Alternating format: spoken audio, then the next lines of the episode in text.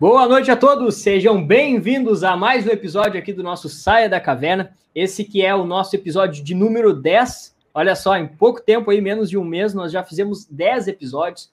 É, e hoje nós estamos aqui com mais um convidado especial para vocês, muito especial. Tem uma galera aí no, no chat que está alucinada aguardando esse convidado, né? E, mas antes disso, eu quero fazer um pedido para vocês. Nós temos, nós estamos sendo boicotados pelo YouTube, né? Como todos os canais de direita, o YouTube não tem entregado as notificações, então a gente pede que vocês compartilhem o máximo possível essa live. Também deixem um like, o canal está começando agora. E entrem para o nosso grupo do Telegram, que está na descrição aqui, para que a gente consiga notificar de vocês, é, vocês com a nossa agenda completa. E segundo, também tem o nosso sorteio. E hoje não vão ser só, não vai ser só um livro, serão dois livros do George Orwell. Então vai ser a Revolução dos Bichos e 1984, que são obras que vêm muito bem a calhar com o momento que nós estamos vivendo, não só no Brasil, mas no mundo, né? Então, uh, ah, para não ficar injusto com ninguém, aquelas pessoas que contribuírem com o nosso trabalho as, com valores acima de 10 reais vão estar participando do sorteio, como a gente sempre faz no término da live. Então, você manda sua pergunta, apoia o nosso trabalho com valores acima de 10 reais Oi? e ainda vai concorrer a dois livros aqui que vai ser realizado no sorteio. Pessoal, então, é, vamos lá. É, quero apresentar para vocês o nosso, o nosso convidado de hoje, que vocês com certeza já conhecem, né? Boa noite, Ale... doutor Alessandro Loyola e Anderson Sandes. Tudo bem, yeah. Joia, tranquilo. Fala Anderson, fala Maurício, fala pessoal do canal. Olha aí. Uh, Anderson, tudo certo contigo? Certo, Maurício. Agradeço aqui ao doutor Alessandro Loyola por participar. A gente já viu ele ultimamente em várias lives, né? Metendo pau aí em coronavírus etc. Né? E hoje a gente, hoje a gente traz aqui para um assunto um pouco diferente daqueles que vocês estão acostumados a ver, tá? Mas não Nós, menos interessante, obviamente. Nós vamos chegar lá, porque a gente não pode ter a presença do doutor aqui conosco e não falar desse assunto, que é um assunto do momento. Mas a gente quer ir muito além disso, a gente quer conhecer um pouquinho mais sobre ele, a gente sabe que ele tem uma editora, várias obras publicadas, eu acho que é interessante a gente conhecer um pouco da história dele. É, Alessandro, vou te chamar de Alessandro, tá? Não vou te chamar excelente. de doutor. Alessandro, é, como é que tu começou? Porque a gente vê assim que tu é um médico, tá? Que foge à regra. Eu tô acostumado a conviver com os médicos, todo mundo, a gente vê o pessoal que vai nas, na, na, na, na grande mídia e tudo mais, mas a gente percebeu, e eu, e eu confesso que eu não te conhecia profundamente, claro, conheci pelos comentários que surgiram a respeito a recém, mas eu fui ver, Maurício, cara. Maurício, Oi. Você faz colonoscopia? Não. então você vai continuar sem me conhecer profundamente, graças a Deus. Olha aí. então, assim, mas vendo o teu trabalho, eu percebi Ótimo. que é um trabalho profundo. Tu tem aí várias obras publicadas, uma editora. Como é que começou tudo isso aí? Por que que tu foi para esse caminho um pouco saindo do que real, geralmente os médicos seguem? Uma vida intelectual? Aristóteles. Que época que começou isso na tua vida? Desde novo, tu foi estimulado a leitura? Como é que foi? Maurício, a gente nasce com uma programação. Todo mundo nasce. Cada um de nós. Nesse caso, a gente acaba enveredando por um terreno bastante metafísico. Né? A, a ciência tem muitas respostas, mas dentro do pequeno universo da ciência. Algumas respostas com a ferramenta da ciência você simplesmente não vai conseguir. É como se você tivesse uma, um parafuso de fenda na sua frente e uma chave Phillips na sua mão. A pergunta é: como é que eu tiro o parafuso? Com uma chave, filho. E essa chave aqui, essa chave não serve para esse parafuso. Apesar dela ser uma boa ferramenta, mas ela é a ferramenta errada. Então, as grandes questões que a gente levanta, a busca por um propósito, descobrir o seu talento, eu lamento muito, nenhuma ciência vai te ajudar nisso aí. Psicologia não vai, leitura não vai. O que vai te ajudar é uma coisa que, infelizmente, nossos ancestrais conheciam e nós deixamos para trás, que é a metafísica. Né? A metafísica tem as respostas que o seu mundo físico não tem condição de te dar. O mundo físico é muito bom, ele tem muitas coisas, tecnologia, luz elétrica, banho quente, ar-condicionado, chope. Mas você não vai conseguir pedir para o espírito de preparar um copo de chope. Mas certamente as respostas para as grandes perguntas você não, também não vai encontrar no fundo desse copo. Você vai encontrar no fundo do seu espírito, alma, self, dê o nome que quiser. Só que esse materialismo científico fez com que a gente se tornasse descrente do poder absurdo que existe nisso aí, que, que, que é o próprio sentido da palavra religião. A gente acabou traduzindo religião como um, um sistema de regras, comportamentos, normas, e religião, sinceramente, tem praticamente nada a ver com isso. Nada, nada. Religião, vocês, vocês são os caras estudados. Vocês lembram de onde que vem a, a etimologia, a palavra? Religar. Religar. Isso, Anderson. Religar. Religar com o quê? Com transcendente. Com todo. Ah, com isso. todo. É, ué. Exatamente. Com que transcende, com o metafísico. Então, você não vai conseguir essa resposta dentro da ciência. Algumas pessoas nascem com a tendência para poder ter esse tipo de busca. Outras pessoas colocam o dinheiro como sendo Deus na vida delas, patrimônio. Alguns caras colocam comer o máximo de mulher possível como a meta da vida dele.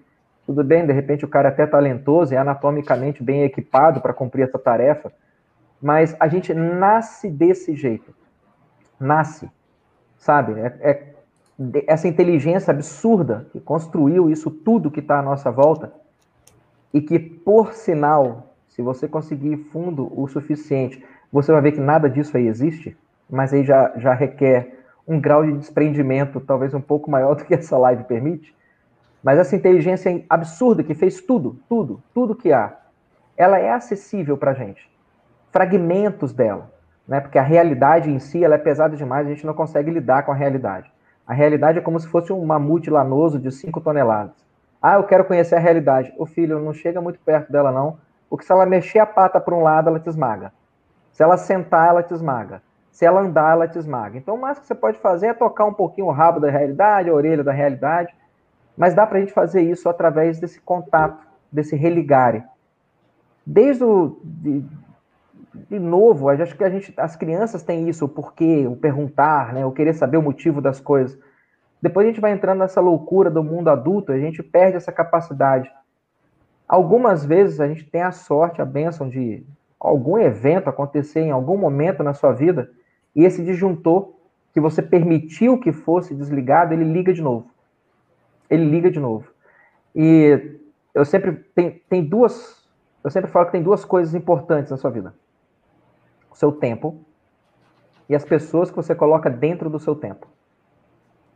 Essas são as duas coisas mais importantes que você tem na sua vida. E o que, que você tem para poder fazer com isso? Com o seu tempo e as pessoas que você coloca dentro do seu tempo. Porque isso é o que você tem. Certo? Não quer dizer que é o que funciona. Dentro desse, dessa estrutura, desse arcabouço, o que fazer com isso? As duas tarefas mais importantes: descobrir o seu talento e encontrar o seu propósito. Nada, nada, nada é mais precioso do que isso aí. Medicina, jornalismo, engenharia, vendas, o que quer que você faça. Isso é, isso é só algo que você faz, não é quem você é. Então, quando as pessoas falam assim, ah, tô aqui com um médico, eu falo, bicho, por acaso o conhecimento que eu tenho, ele é inacessível para você? Ele foi revelado para mim dentro de algum oráculo que é proibido que você entre? Não, não, não. Ele nem é meu, né? Porque as coisas que eu estou aprendendo já estavam aí quando eu cheguei nesse mundo. Eu sou um cara extremamente rabugento e arrogante, mas eu já entendi. Né? A roupa que você está usando não foi você que fez, o microfone, o chope, nada, nada disso foi. Não, porque eu tô aqui com o meu carro, você que fez, filhote? Não, porque essa aqui é a minha casa. Eu sei, ó, eu acho propriedade privada um valor extremamente importante como padrão civilizacional para poder a gente levar vidas saudáveis. Mas vamos ser sinceros, não se apega muito a isso, não. Né? Não se apegue muito a, a essas coisas ao ter, né? Apegue-se ao ser. Então, quando vocês falam assim, ah, e quando é que você descobriu? A verdade, acho que a pergunta mais certa seria quando, quando foi que você relembrou? Até tem alguns que, que tentam é, separar ter de possuir, né? Tem também essa discussão, né? Então você não tem um carro, você possui.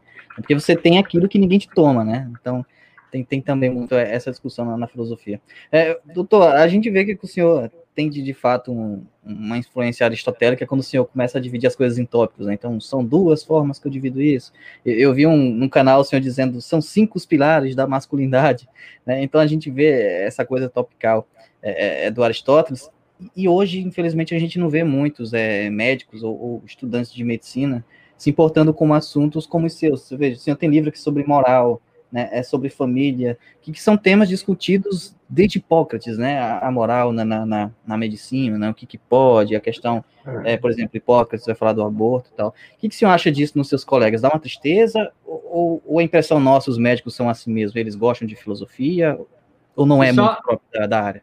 Só para complementar, a gente passar para ti, doutor, uh, a gente vê que hoje, assim, se tornou a questão da especialidade, né, o cara é especialista em algo e ele vive só para aquilo ali. É, então, o, o, que eu digo para as pessoas às vezes, a universidade hoje ela forma, ela te dá um diploma para te exercer uma profissão e tu pode sair dali para exercer a profissão e ser um lixo de ser humano. Né? E a gente vê muito isso acontecendo hoje. O cara é especialista, ele sabe muito sobre um assunto, mas em todo o resto da vida dele é um lixo, né? Ah, quando me perguntam qual a, a qual a minha especialidade, eu falo que é pagar a conta. Não, mas é sério, o que, que o senhor faz? O senhor trata, o senhor, o senhor lida, né? O senhor mexe com o quê? Trata o quê? Gente, é só isso, cara. É só isso. E passa tudo muito rápido. Vocês são, são, são bem novos. Eu, eu me sinto com 1.500 anos de idade, rapaz. A, a, a, o tesão pela vida de, de 15 anos, mas a cabeça de uns 1.500. Porque uma das coisas que a gente que, que, são, que é interessante uma, talvez uma das coisas mais interessantes que tem acontecido com a nossa espécie, quando a gente estava lá no Paleolítico, e nós passamos 95% do nosso tempo como espécie nesse planeta, nesse período, chamado Paleolítico.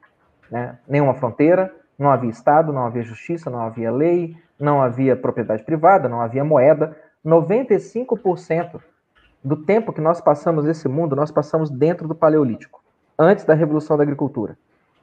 Esse corpo que você habita, Anderson, esse corpo seu, Maurício, a bigorna que formatou este corpo, ela é 95% paleolítica, 5% neolítica.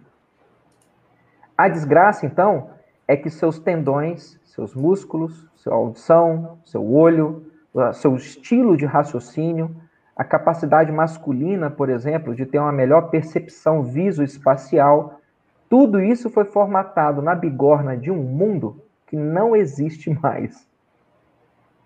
E de repente a gente é jogado nesse mundo tecnológico, hiperconectado, hiperconsumista, extremamente interdependente, ocupando uma máquina que não foi feita para este habitat. Curiosamente, quando nós estávamos lá no Paleolítico, a gente vivia em torno de 15, 19 anos. Imagina a sua vida como se a, a, a existência do ser humano como se fosse um, um, um elástico, uma borrachinha. Sabe aquelas uhum. borrachinhas que a gente. Imagina como se fosse uma borrachinha. Você vivia, então, essa borrachinha ela se esticava até 15, 19 anos, lá no Paleolítico. Na época de Cristo, ela se esticava um pouco mais, por volta de 30 anos. Expectativa no de começo, vida, né? Exato. No começo do século XX, ela se esticava mais um pouquinho, por volta de 40 anos hoje em dia, 75, 80 anos. O negócio é que a gente esperava, deixa eu botar aqui. Deu uma travadinha. Esperava, eu também a aquisição de conhecimento, de sabedoria, certo?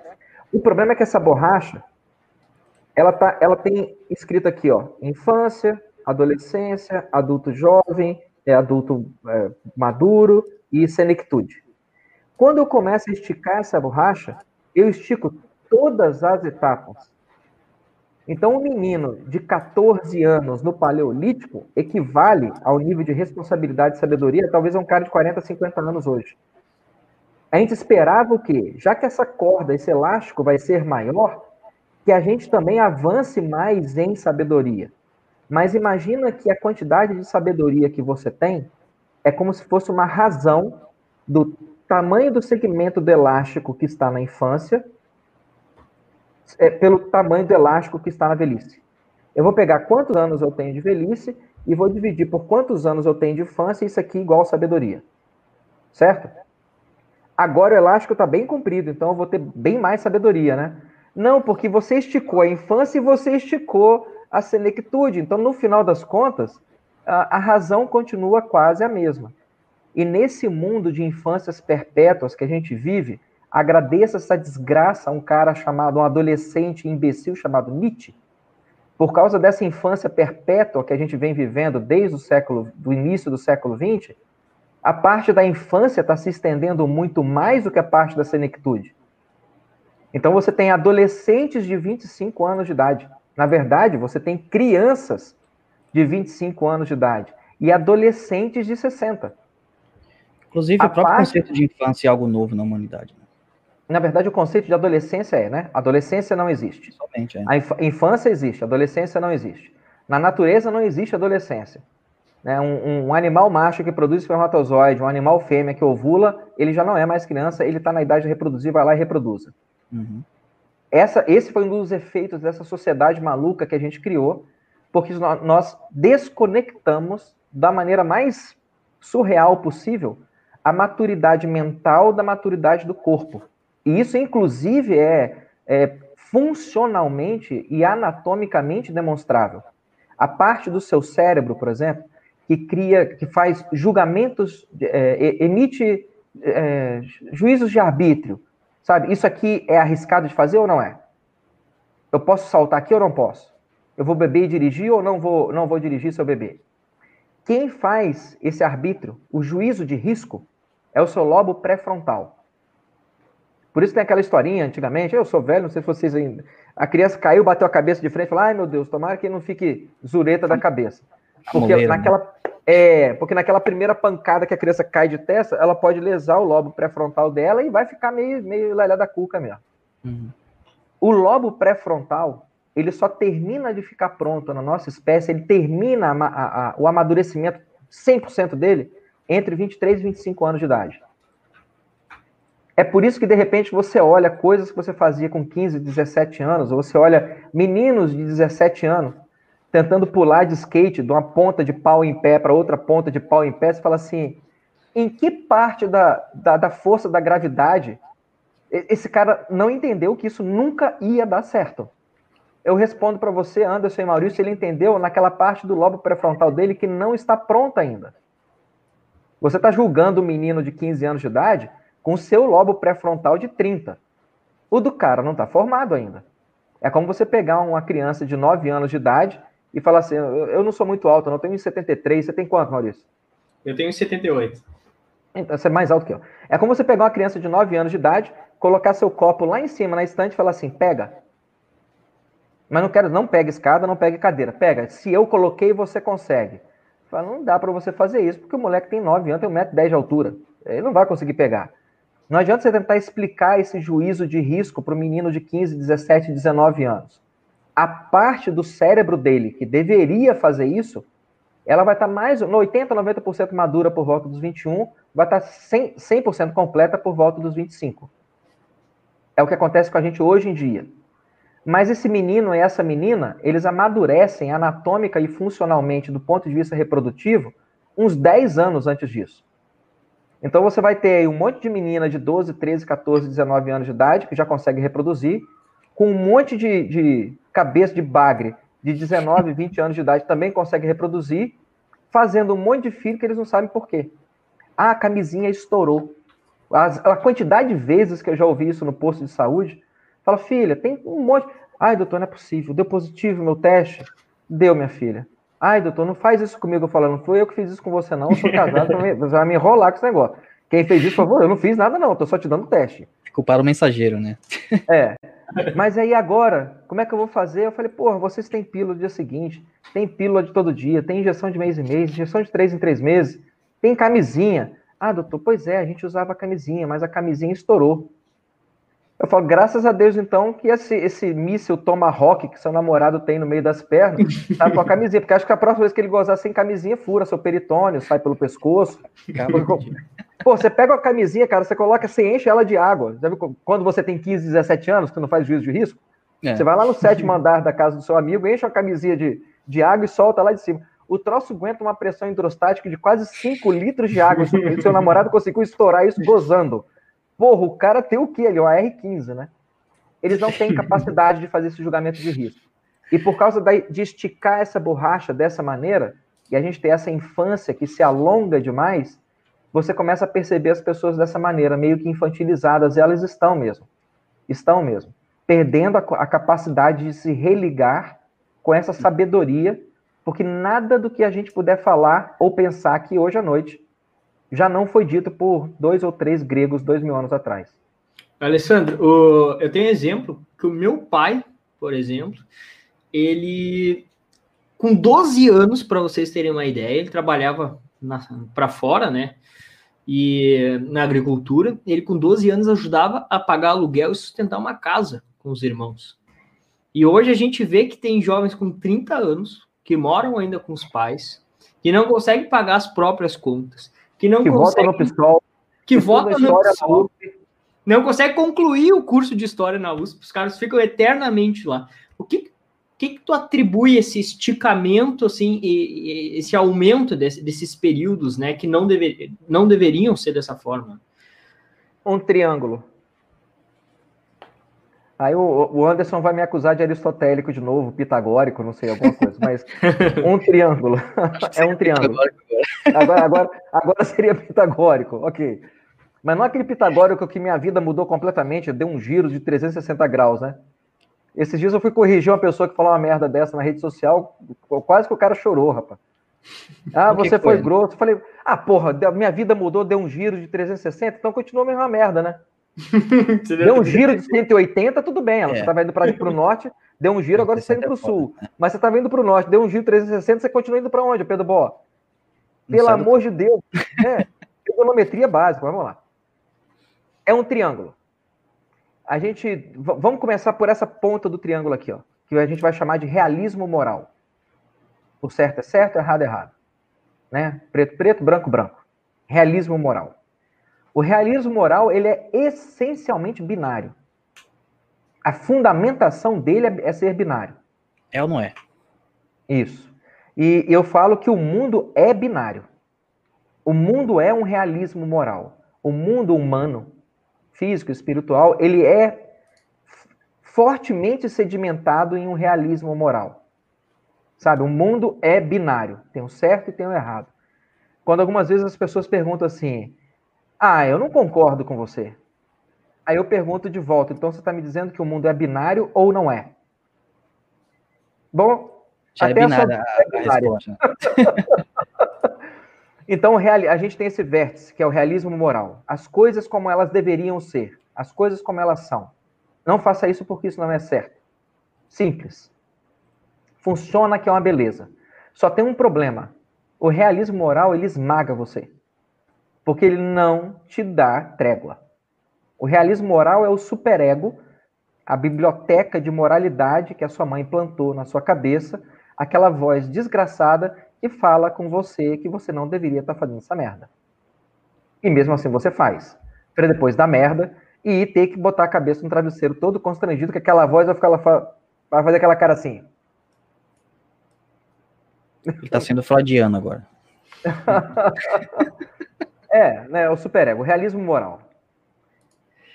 Como ele é muito opressor, como ele esmaga muito a gente, nós entramos na, naquela. Aí foi logo no começo do século XX, a gente entrou naquela filosofia de Nietzsche de que é, é, tão, é tanta opressão, é tanta pressão que o realismo faz, que eu vou começar a, a jogar ele fora, vou começar a falar que tá tudo errado. Sabe? Deus está morto, essa merda não existe, você não me entende, funcionava na sua época, não é, não é porque funcionava na sua época que vai continuar funcionando agora. É, sem, sem, saber, o menino está citando o princípio da indução de David Hume, né? Não é porque funcionava antes que funcionava agora, pai. Agora os tempos são outros. É, tá, é verdade. Ceticismo. Nega tudo. O problema do ceticismo está na própria fundamentação teórica dele. Que o cético fala o quê? Nada está certo. Bom, se nada está certo, inclusive essa premissa não está certa, então está tudo certo. O, o, o, cético é uma criança. Né? O cético é uma criança. O risco do, do realismo moral é te levar para o absolutismo moral e você começa a fazer jihad e jogar avião no, no World Trade Center. Esse é o risco da degeneração do realismo moral. Né? Há uma verdade, tudo bem, beleza. E eu conheço essa verdade, só eu. Bom, procura um psiquiatra que você já, já entrou pelo caminho errado. O cético é o quê? O problema do cético é que ele vai entrar no niilismo. Tá tudo errado, tá tudo errado, nada tem sentido, nada tem valor, vou lá pegar uma espingarda, vou fazer igual o Hemingway ou Kurt Cobain, vou dar um tiro na minha cabeça. Esse é o sintoma colateral do excesso de ceticismo. Como o realismo moral é opressor e o ceticismo é suicida, a gente inventou através de George Lukács, Foucault, na, na a geração beatnik, né, na segunda, entrando para a segunda metade do, do século XX, a gente encontrou o relativismo, que é como se fosse aquela tia gorda que faz bolinhos de chuva. O Sartre Ela também fala, é um existencialista. É, o Sartre é mais um, é, é um niilista, né? Existencialismo, é. o Sartre é um niilista. É, é, ele era a favor do, do, relacionamento aberto desde que fosse com ele, não com a Beauvoir. é, era um besta, é outra criança também. Mas o lance é, entre você ser esmagado pelo realismo moral e você ser suicidado pelo ceticismo, vem a sua tia gorda com uma bandeja cheia de bolinhos de chuva, fala: gente, é o seguinte, Anderson, meu filho, você que é realista, você está certo. Maurício, você também está certo. Está todo mundo certo. É o relativismo moral, onde todo mundo está certo. Na, se o, o, realismo moral que aponta do vértice leva, pode levar para o absolutismo, e se o ceticismo pode levar para o niilismo, o relativismo seria aquilo que Sartre ajudou a parir, que é o hedonismo, que é a, a geração que fala que o importante é ser feliz. Eu fico pensando, o, o gafanhoto, Nutella, se enfiar um cabo de vassoura no seu rabo até ele vazar pela sua boca e observar você sangrando e gritando igual um porco enquanto você morre e me fizer feliz, está valendo? Já que o importante é ser feliz, isso me faz feliz. Não sei, eu tenho um lado psicopata meu que tá doido para poder ver você morrer igual um, um, um, um, leitãozinho. Então, o problema do relativismo é o quê? Esse excesso de hedonismo. A gente se intoxicou de realismo, fugiu para o ceticismo, o ceticismo começou a causar muito mais sofrimento do que o realismo. Nós saímos correndo para o vértice do relativismo moral, mas ele também não oferece o conforto espiritual que a gente procura. Para onde que nós estamos migrando agora? Essa fase, essas primeiras décadas do século XXI, para mim, são a agonização do, do relativismo moral e a busca por um novo realismo, Talvez por causa disso a gente tenha um pouco uh, coisas que você jamais poderia ver, por exemplo, na, na, na geração uh, Cidade Negra, Skunk, é, Axé, 90. dos anos 90, que você também não via na geração IUP, que você também não via na geração Sociedade Alternativa e, e, e Hippie, que eram sociedades questionando o realismo, o realismo moral, eram sociedades céticas, caminhando para o relativismo. O que, que a gente tem agora? Uma busca pelos clássicos. As pessoas estão redescobrindo Henry David Thoreau, estão redescobrindo David Hume, estão redescobrindo Aristóteles. Eu, eu, eu, gostaria que elas parassem Aristóteles e não fosse até Platão, não, porque Platão é um lixo. É o primeiro protocomunista do mundo. Inclusive, eu brinco que eu, às vezes eu chamo de renascimento 2.0, você não concorda? Que a gente está tá tentando voltar para o clássico nesse sentido aí que você fala também? Seria uma espécie de relativismo e eu acho que ele tá vindo até com uma pitada de misticismo junto, assim. Não Antes misticismo no sentido pejorativo, mas do religare também. Sim, do religare. Tá vendo o triângulo, André? Sim. O que, o que esses, esses tempos fizeram com a gente é que nós, eu tenho para mim, que nós sempre, sempre percorremos os três vértices desse triângulo. A única coisa inusitada que está acontecendo do século XX para cá é que um circuito de Fórmula Indy que a gente fazia em 200 anos, a gente está fazendo ele em 60 anos. Está ficando mais rápido. A gente está sendo um realismo moral que durava 150 anos, e depois ele entrava num, num relativismo bem leve, bem, bem tênue, tímido, de mais 150 anos. Esse circuito era lento. Agora o bicho parece um troço 2.0 turbo com gasolina de alta octanagem. O negócio Você todo entediasse muito rápido, né? Ah, cansei de ser é... cético, você é muito crente. Eu sou crente demais, você é meio crente. E fica. Não, isso aí, é, mas isso, isso aí tem, tem a ver. Aí é, uma, é um esquema freudiano. Mas eu, o que eu acho que é, a, a, do meu ponto de vista, o que é a, o grande. A grande coisa extraordinária e incrível dos nossos tempos é isso. Você, você consegue, igual quem mora em São Paulo, né? Você tem as seis estações do ano no mesmo dia. Porque São Paulo não tem quatro, a cidade de São Paulo não tem quatro estações, tem seis estações. E as estações mudam de, de bairro para bairro. Você cruzou um bairro, eh, já muda a estação. 40 então, graus com garoa e de casaco. É, tem, tem, quatro, tem as quatro estações usuais do ano e duas que só existem em São Paulo. Então, a cidade de São Paulo, você tem as seis estações num dia só. A gente está tendo a oportunidade de experimentar os três vértices do triângulo em uma existência só. Coisa que os avós da gente, por exemplo, seus pais, se bobear, é, é, eles não esperavam isso. O, o, seu avô, de repente, nasceu e morreu no realismo moral. quem tiver pais que já foram falecidos, gente, gente mais nova que os pais foram falecidos, provavelmente eles nasceram e morreram dentro do ceticismo. Essa geração agora nasceu dentro do relativismo. Mas ela já está migrando para o realismo moral. Você entende? O circuito está muito rápido, cara. Está muito rápido.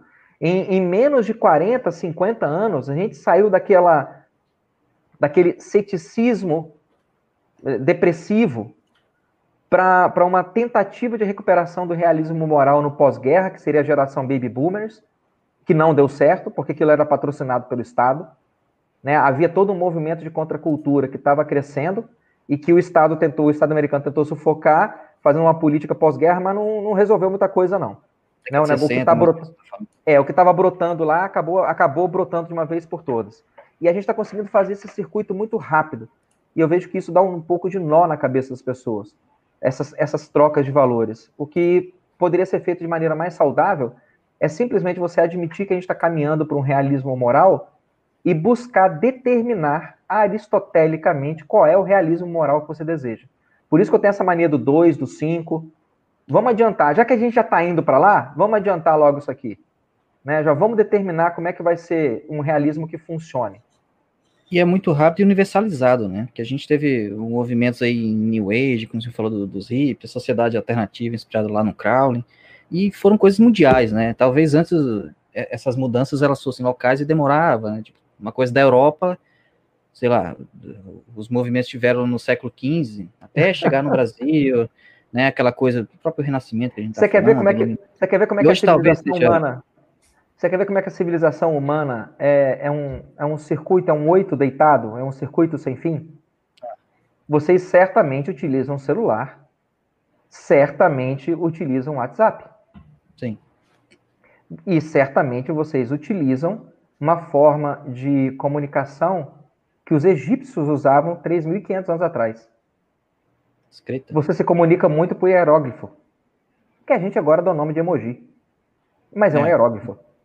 É. A gente andou, andou, andou, andou para pintar hieróglifo na tela de LCD de um celular smartphone. É. Uau, que avanço! Pessoal, é, só para interromper rapidinho aqui, pra, porque é um bom motivo, é, nós estamos é, realizando um sorteio novamente de duas obras para estimular a leitura dos, nossos ouvintes aí, né? As duas obras de George Orwell, 1984 e A Revolução dos Bichos. Então, aquelas pessoas que é, contribuírem acima de 10 reais vão mandar uma pergunta aqui para nós, nós vamos ler e também vão apoiar nosso trabalho e participar do sorteio. A Cimeia mandou uma contribuição e não deixou comentário. O César Augusto colocou que veio do PH Vox. A Regiane colocou: Boa noite, queridos. Sempre trazem pessoas incríveis para entrevistar. O doutor Alessandro nos representa. Abraços de Ibiruba, Rio Grande do Sul. A Fabiana uh, contribuiu, está participando do sorteio também e não deixou comentário. O Luiz Henrique colocou: O doutor Alessandro Loyola é nota 10.1. o é, Rodrigo. Pergunta ele a escala. Olha aí. Pô, foi de 0 a mil, ferrou, né? O Richter passou. importante, a escala é importante. A Fabiana contribuiu, não deixou comentário. O Luiz Henrique deixou esse comentário. O Rodrigo também contribuiu, não deixou comentário. O Diego também contribuiu, não deixou comentário. Muito obrigado, Diego e Rodrigo. E o Gabriel Moura. Nós entramos no assunto aqui, é, doutor Alessandro, que é o assunto da juventude, que não amadurece ah, e tudo mais. O Gabriel Moura, ele é conhecido nas lives de todos os canais do YouTube aqui, por ficar lá no chat dizendo que jovem é merda, jovem é merda, jovem é merda. Nós queremos saber do senhor, o que, que o senhor, o Gabriel, mandou o seguinte: boa noite, pessoal, adoro as entrevistas do convidado. Ele dá respostas curtas e certeiras. Não tão curtas, né? Mas com certeza certeiras. É, mas aqui vai a pergunta que eu adoro fazer: todo jovem é merda? O que, que o senhor pensa dos jovens, doutor Alessandro Loyola? Porque a gente tem aquela, aquela ideia, né? Jovens envelheçam. O que, que o senhor pensa desses jovens? Foi Rodriguiano agora, Maurício. É, a, é, essa questão do jovem é merda, a primeira coisa que eu fico em dúvida, será que isso é uma pergunta de tom autobiográfico? Oh. Porque... Oh, Gabriel.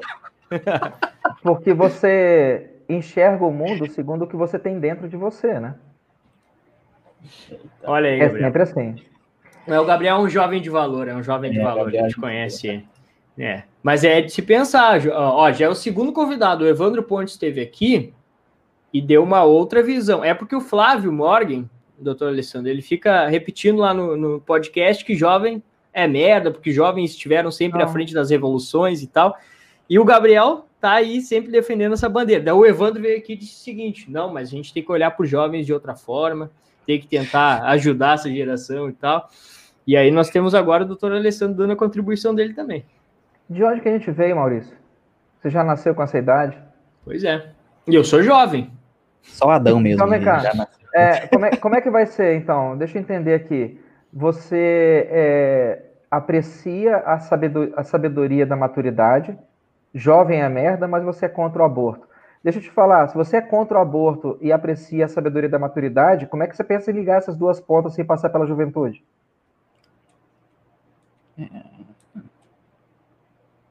Então para. A, juve... né? a, juventude é o que vai te propiciar tu amadurecer e é entender a... isso. É a ponte, né? Eu, sou, eu gosto do, do, do, lado de cá, do, eu defendo o lado de cá do vale, eu aprecio o outro lado do vale, mas eu sou contra a ponte traduzindo, é, é um pouco bobo, né? É, é esse preconceito ao jovem, né? Talvez a gente tenha, tenha motivos, né? Enfim, motivos nunca faltam para nada. Você quer saber qual é o principal motivo mesmo? Fala. Inveja. Eu ainda não tenho muita inveja de jovem, mas eu certo um dia eu vou ter. um dia eu vou ter. Sabe? O pau do cara fica duro em dois minutos, se ele bater uma punheta, fica duro em um minuto de volta e você tá aí tomando Viagra e não consegue dar meia bimbada. A pele do cara é boa, ele tem músculo, ele tem testosterona, ele tem capacidade cardiopulmonar e ele tem muito mais anos pela frente dele do que você poderia imaginar ou querer. Não para com essa inveja. Né? Qualquer fase da vida ela é extraordinária desde que você esteja vivendo ela dentro do seu propósito e ciente do seu talento. Pô, tem lá uma menina lá de 15 anos, dança balé, toca piano, tem um, menino de, de, falando de estereótipos, né? Tem um molecão lá de 18 anos, porra, o cara faz um jiu-jitsu da peste, pega onda bem pra caramba. Você não vai achar aquilo extraordinário só porque o menino é jovem? Ah, devia estar tá fazendo alguma coisa produtiva. Ele está fazendo, filho, ele está vivendo. Né? Lembra aquele lance que você deveria lembrar e você esqueceu? Você não está aqui para juntar dinheiro, patrimônio, empresa. É, não, não, não, não. Você está aqui para poder fazer o que Aristóteles recomendou que você fizesse. Eudaimônia eudaimônia, floresce o bom florescimento do bom caráter. Você esqueceu disso. Em algum momento, a vida vai te dar uma lambada para você poder lembrar dessa merda. E, na verdade, o jovem, às vezes, está fazendo aquilo dentro dos recursos do lobo pré-frontal que ele possui. Ele não tem lá grande sabedoria, não. Ele está no caminho. De repente, ele pode virar alguém bacana. Mas, para quem reclama da juventude, eu nem reclamo nem louvo. Eu só acho que é é, é bobagem. Você se posicionar contra ou a favor. Ah, eu sou contra as pessoas envelhecerem. Pô, então morre novo. Né, não faz sentido. Quando você louva, ou no caso aí dessa galera que, que fala contra, né? Contra, ah, eu acho absurdo, porque o cara tá lá perdendo tempo. Não tá, ele tá no processo de amadurecimento dele. Se a, se a geração antiga é tão mais sábia e tão mais capaz que a geração mais nova, me responde aqui, por que que Santos Dumont inventou o avião e não o pai dele? É. Próxima pergunta. ah, Aproveitando já, então, a Mariana mandou o seguinte: o que fazer para se opor ao que os governadores ditadores têm feito? Uh, no Rio Grande do Sul, agora, o gênio do governador interditou a areia da praia. aqui, aqui, doutor, doutor Alessandro, o senhor vai ver que a gente vai assim, ó, de um tá assunto para outro a, a, qualquer momento. Inclusive, tava tão bom o assunto, mas já mudou. Vamos lá, vamos é, é. Ah, porque a, a, o poder da narrativa, Anderson. Né, as pessoas estão imersas em um aquário e elas não conseguem sair dele. Sabe aquele lance de Voltaire que é difícil você libertar os escravos da, dos grilhões que eles veneram? É. Então, é, foi vendida essa narrativa e as pessoas não conseguem sair daí para nada mais. Eu não digo nem transcendental, não, né? Mas vamos discutir sobre talentos, vamos discutir sobre personalidade vocacional, uh, propósitos de vida, metas para o futuro, porque não há bem que dure nem mal que perdure. Né? É como no meio da guerra as pessoas só ficarem falando da guerra. Tudo bem, é bacana. Mas de vez em quando você encontra uma ilha para você poder enxergar um pouco mais além. E é aquela velha história, né? Você só consegue enxergar a ilha saindo da ilha. Você só enxerga a ilha. A gente está acostumado já, né, Anderson, a fazer lives assim de assuntos culturais, de assuntos mais profundos, e os comentários, quando a gente divulga lá nas redes sociais, são sempre. Porque quando o país terminar de não acabar, você vai precisar da resenha do livro, Pedro Bó. Porque deixa eu te falar um negócio: o livro que você não leu não vai te ajudar. Não há mal que perdure, como o senhor disse, né? Tipo, as pessoas, ah, porque no combate STF, meu amigo, daqui a 20 anos vai ter ninguém vivo do STF e eu vou estar vivão com meus netos, meus filhos, os caras vão estar tudo morto, eu acho, né? E, e o lance é que você não tem que combater o STF, né? Até, até o jeito de falar do cara é estúpido. Eu gosto da divisão tripartite de Montesquieu. Eu acho ela inteligente. Né? Apesar da democracia ser um, um sonho inatingível, assim como o anarcocapitalismo e o comunismo, o cara que fala que nunca existiu um país comunista no mundo, ele tá certo? Sim, tá. Lógico que ele tá. Nunca existiu. Porque o comunismo é a cenoura na frente do cavalo. É para enganar o trouxa e fazer ele se enfiar no lamaçal da ditadura socialista e ali ele morrer. Assim né? como a democracia, promessa... né? Dá pra dizer assim, que existe. Exatamente, Anderson. exatamente. Exatamente. A democracia é a cenoura na frente do cavalo.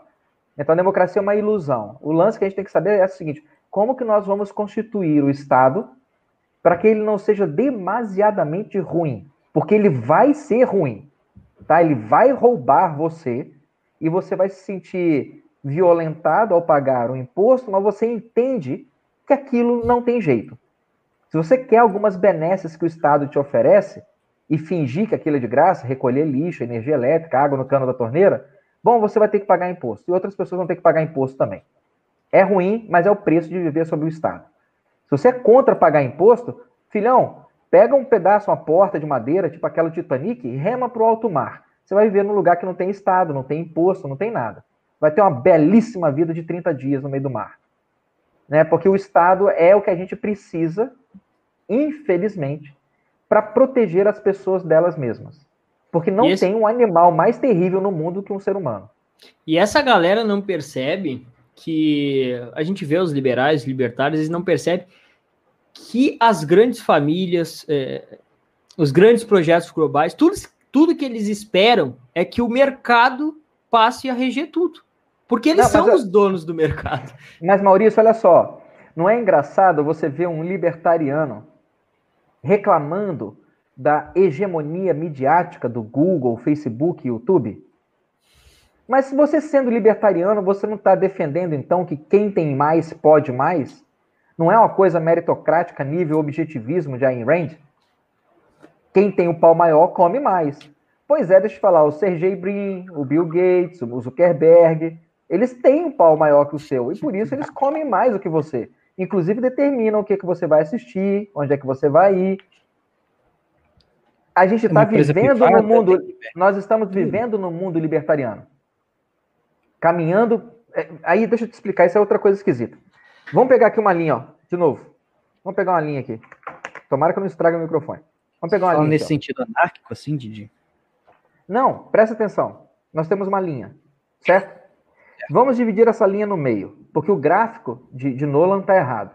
Né? Não tem como você desvincular liberdade pessoal liberdade individual de liberdade econômica. As duas coisas caminham juntas. Então, nunca é um eixo, é, dois eixos, nunca é um, um, um, um, dividido em quadrante, é uma linha. Os, é nada, né? os sistemas político-ideológicos, eles são uma linha. Então, a gente pode dividi lo no meio e falar que nós temos esquerda e direita. Para esquerda, você começa com progressismo, socialismo, fascismo e, no final, comunismo.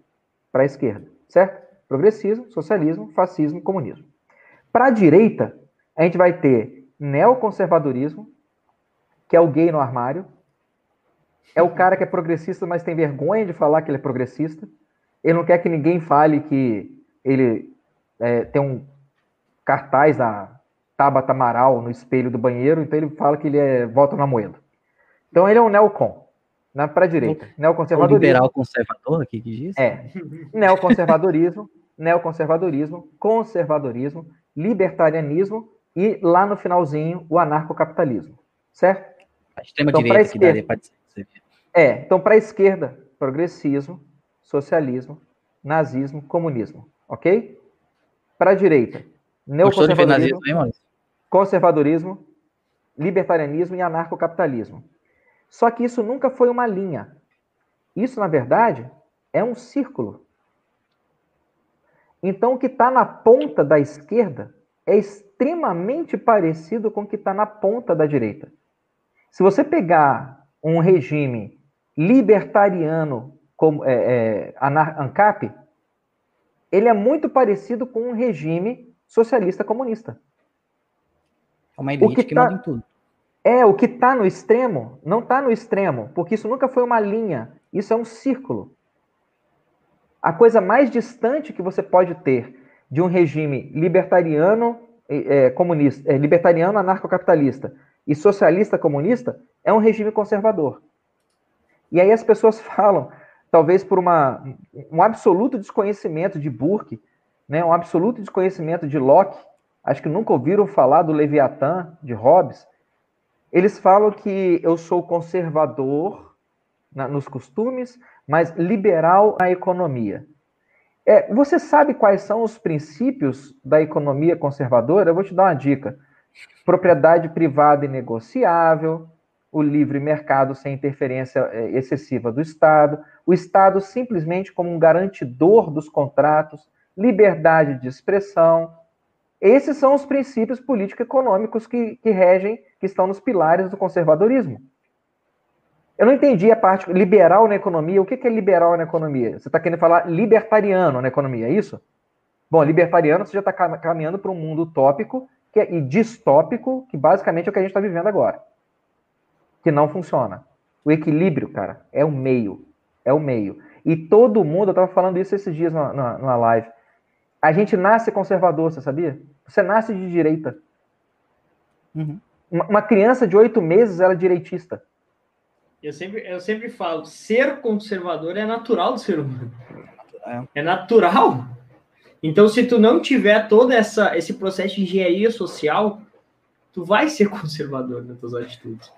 Sabe o que, que o adolescente que acha que é progressista fala quando ele tá puto com os pais? Ele fecha a porta e fala: Não entra no meu quarto. é, deixa eu te falar, é, isso, isso é propriedade privada, tá? Isso não faz parte desse regime que você está defendendo, não. Seu quarto. E em vez de dizer assim, eu vou sair de casa e não vou permitir mais que vocês me sustentam. Isso eles não fazem. É, então é, é a incongruência que faz parte da imaturidade. Você tem que aguardar que algumas pessoas, talvez, algum dia, vão sair disso. A maioria não vai né? Porque aquela velha história, você nasce programado de uma maneira e a gente tem a, a desgraça do princípio de Pareto. E 20% das pessoas vão fazer, os outros 80% vão só ficar olhando. E reclamando que os outros estão fazendo. Manda bala aí. Mais perguntas no chat, moço? Tem, tem. O pessoal mandou aqui mais algumas perguntas. Deixa eu só atualizar aqui que a gente já, já faz. Uh, o nosso amigo, o perfil C3PO, mandou uma contribuição. Às vezes tem uns nomes de perfil aqui que a gente não entende. É, mas não deixou comentário. A Regiane mandou novamente, acho que ela já tinha mandado antes isso, e colocou assim: Doutor Alessandro, Explique novamente sobre o caso de que lacra lucra e sobre a China ter material para fornecer ao mundo, depois de uh, aparecer agora que a China já sabia, talvez, até antes de outubro de 2019. O que, que seria esse lacra-lucra? Quem não, quem é, lacra não lucra, será? Porque tem, é, não, lucra. Tá? Quem ah. lacra, quem lacra lucra, com é certeza. Isso. Com certeza. A gente vive na é, Guy Debord, esqueci o nome do autor agora, a Sociedade de Espetáculo. Porque o pessoal, o pessoal repete da boca para fora o tempo todo que quem lacra não Sim. lucra, né? Mas Qual, é o contrário, então. É, a coisa mais comum que você vai encontrar nesse mundo é eco. A coisa mais rara é voz. Porque para você ter uma voz, você tem que pensar. Então você vai ser eco dos outros. Esse papo de quem, ah, quem, quem lacra não lucra. Não lucra, filho, tá? Lucra a, uma empresa de perfumaria aí, por exemplo, colocou uma mulher para poder fazer o papel de pai, de homem, no Dia dos Pais, e os acionistas dessa empresa faturaram 1,5 bilhões de reais com a valorização das ações por causa dessa campanha de dos Pais desse ano. O CEO da Pfizer, a Pfizer deu uma lacrada no dia 9 de novembro. Ela anunciou, ela não publicou um estudo numa revista científica, ela não, não apresentou a bula da vacina, ela não fez nada, Maurício. A única coisa que a Pfizer fez foi chamar o Mr. Anderson, que é o nosso gerente de marketing e relacionamento com o público, e Mr. Anderson foi na mídia e falou que nós estamos muito satisfeitos de anunciar para vocês que estudos e análises preliminares sugerem que a nossa vacina ela é boa e segura. Neste dia, que eles fizeram um anúncio desse sem qualquer documento, sem qualquer prova, sem nenhum artigo publicado em lugar nenhum, que eles deram uma lacrada, as ações da Pfizer aumentaram 15% em um dia. O CEO da Pfizer vendeu um lote de ações que ele tinha e faturou 5,6 milhões de dólares em um dia.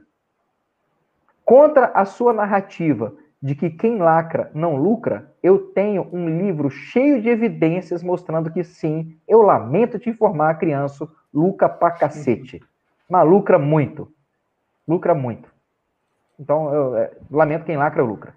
O lance da China, que a China já estava preparada, difícil a gente saber até que ponto que, que essas teorias de conspiração são raciocínios ou são só wishful thinking, ou são alucinações que a gente constrói dentro, a partir de raciocínios associativos que não estão muito conectados à realidade. Mas faz a gente pensar. Né? A China vendeu em máscaras, ao longo do ano de 2020, 40 bilhões de dólares. A China vendeu em máscaras descartáveis mais do que para o mundo. Ela vendeu em máscaras descartáveis para o mundo mais do que o Brasil vendeu em açúcar, soja e carne de frango para o mundo. Como que uma coisa baseada numa narrativa vende mais do que comida? Porque você não come máscara descartável, né? E, para falar a verdade, a máscara facial que você usa, aquilo e nada é quase a mesma coisa.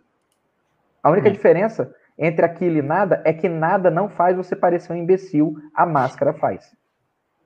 Então não dá para falar que é a mesma coisa que nada. Não, se você não usar nada no seu rosto, você não vai parecer um imbecil. Com a máscara você vai. A vantagem da máscara que eu vejo é que eu consigo separar melhor as pessoas com quem eu quero me relacionar daquelas com quem eu não quero. Mas tem gente que não fica mais bonitinho de máscara? eu acho que a quantidade de divórcios, Anderson, no Tinder, depois que passar a pandemia, vai ser muito grande, porque tem gente que tá trocando juros de amor ali, conhecendo só 50% da cara da pessoa. É, o, o professor, o, o Fernando teve aqui, o Fernando Melo, é, foi o último episódio que nós fizemos, e ele levantou uma questão que é a seguinte: quando a vacina, e, e quase certo que vai ser obrigatória, né? O pessoal vai forçar a gente a tomar, da seguinte forma, a gente acredita, né? Se tu quiser pegar um avião, tu vai ter que mostrar daqui a pouco que tu tem um, um, um atestado ali, né? Que tomou vacina, alguma coisa assim. Ele falou o seguinte: a gente vai ter que tomar de qualquer forma. Mas eu vi num canal o senhor falando que seria contrário a isso, né? Que a gente deve se manter firme e não tomar. Eu não vou tomar, não recomendo que meus pacientes tomem. E se depender de. Ah, eu não vou poder viajar de avião. Tudo bem, eu não viajo de avião. Ah, mas não vai poder andar, viajar de ônibus interestadual. Tudo bem, eu não viajo. Uma, uma das coisas que eu fiquei surpreso quando veio essa quarentena agora, forçada, é que eu descobri, cara, que o meu estilo de vida a vida inteira foi quarentena. Eu, eu me vi surpreso. Meu estilo é esse, eu não, eu não tenho muito saco poder ficar saindo para os lugares, no máximo um cinema, olhe lá. Sabe, o que eu gosto de fazer mesmo é dar uma volta no mato, dar uma volta na praia, eu com minha esposa, tocar um violão em casa com os amigos, ir na casa de alguém tocar um violão. E é, é, isso, nada de nada grandioso, não. Nada de ficar no meio da rua com carro de som, com latinha em cima do capô, não tem esses negócios. Então, no final das contas, eu prefiro ficar sem viajar de avião e sem viajar de ônibus e sem ir para o exterior durante um tempo e depois poder ir numa promoção por falta de clientes. Porque vocês vão estar tudo no estilo Eu Sou a Lenda. vocês vão estar tudo quebrado, tudo com artrose, tudo sei lá que diabo de efeito colateral que essa vacina vai ter. E outra coisa, você não vai morrer de ficar sem fazer essas coisas durante cinco anos, vai? Na hora, na hora eu até concordei com o Fernando, mas depois eu fiquei pensando, não, não vou tomar isso aí. Não, Porque assim, é, eu, sou, eu sou leigo, doutor, eu sou completamente leigo nisso. Mas eu fico pensando assim, tá, beleza, tem as fases de, de desenvolvimento da vacina. Mas olha o período que a gente tem. Eu não sei se após esse período não vai dar algum efeito nas pessoas que tomaram porque não, não, não teve esse tempo para testar. Daqui dois, daqui três anos, o que, que vai acontecer com quem tomou? Deixa as cobaias é. tomar primeiro, depois a gente vê, né? Exatamente, Anderson. Esse é o raciocínio. Yo, my bitch. My bitch. né? Se você quer ser my bitch, você seja. Toma essa merda. Eu vou ficar sem viajar de avião e de ônibus e sem sair do país durante cinco anos. Depois que eu vi que não deu merda em ninguém, que vocês serviram de ratinho de laboratório para mim, eu vou lá e tomo.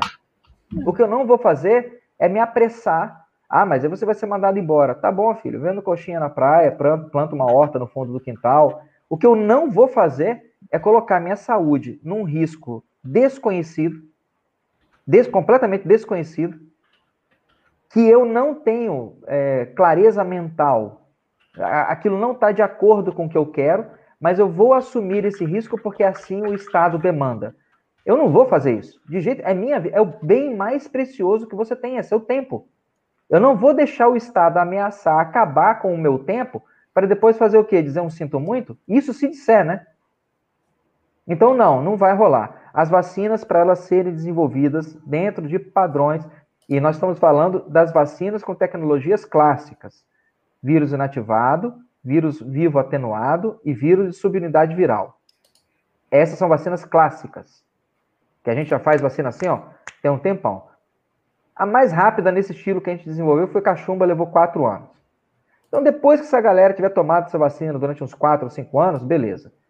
Se for vacina obrigatória de vetor viral, DNA ou RNA mensageiro, eu vou fazer questão de participar daqueles episódios do Discovery Channel Homens da Montanha.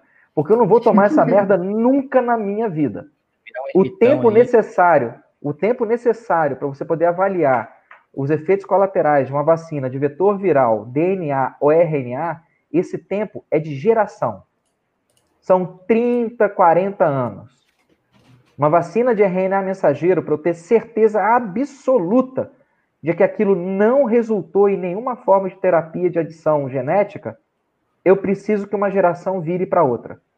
De que tipo o senhor acha que, será, que seria essa aí a mais provável para coronga?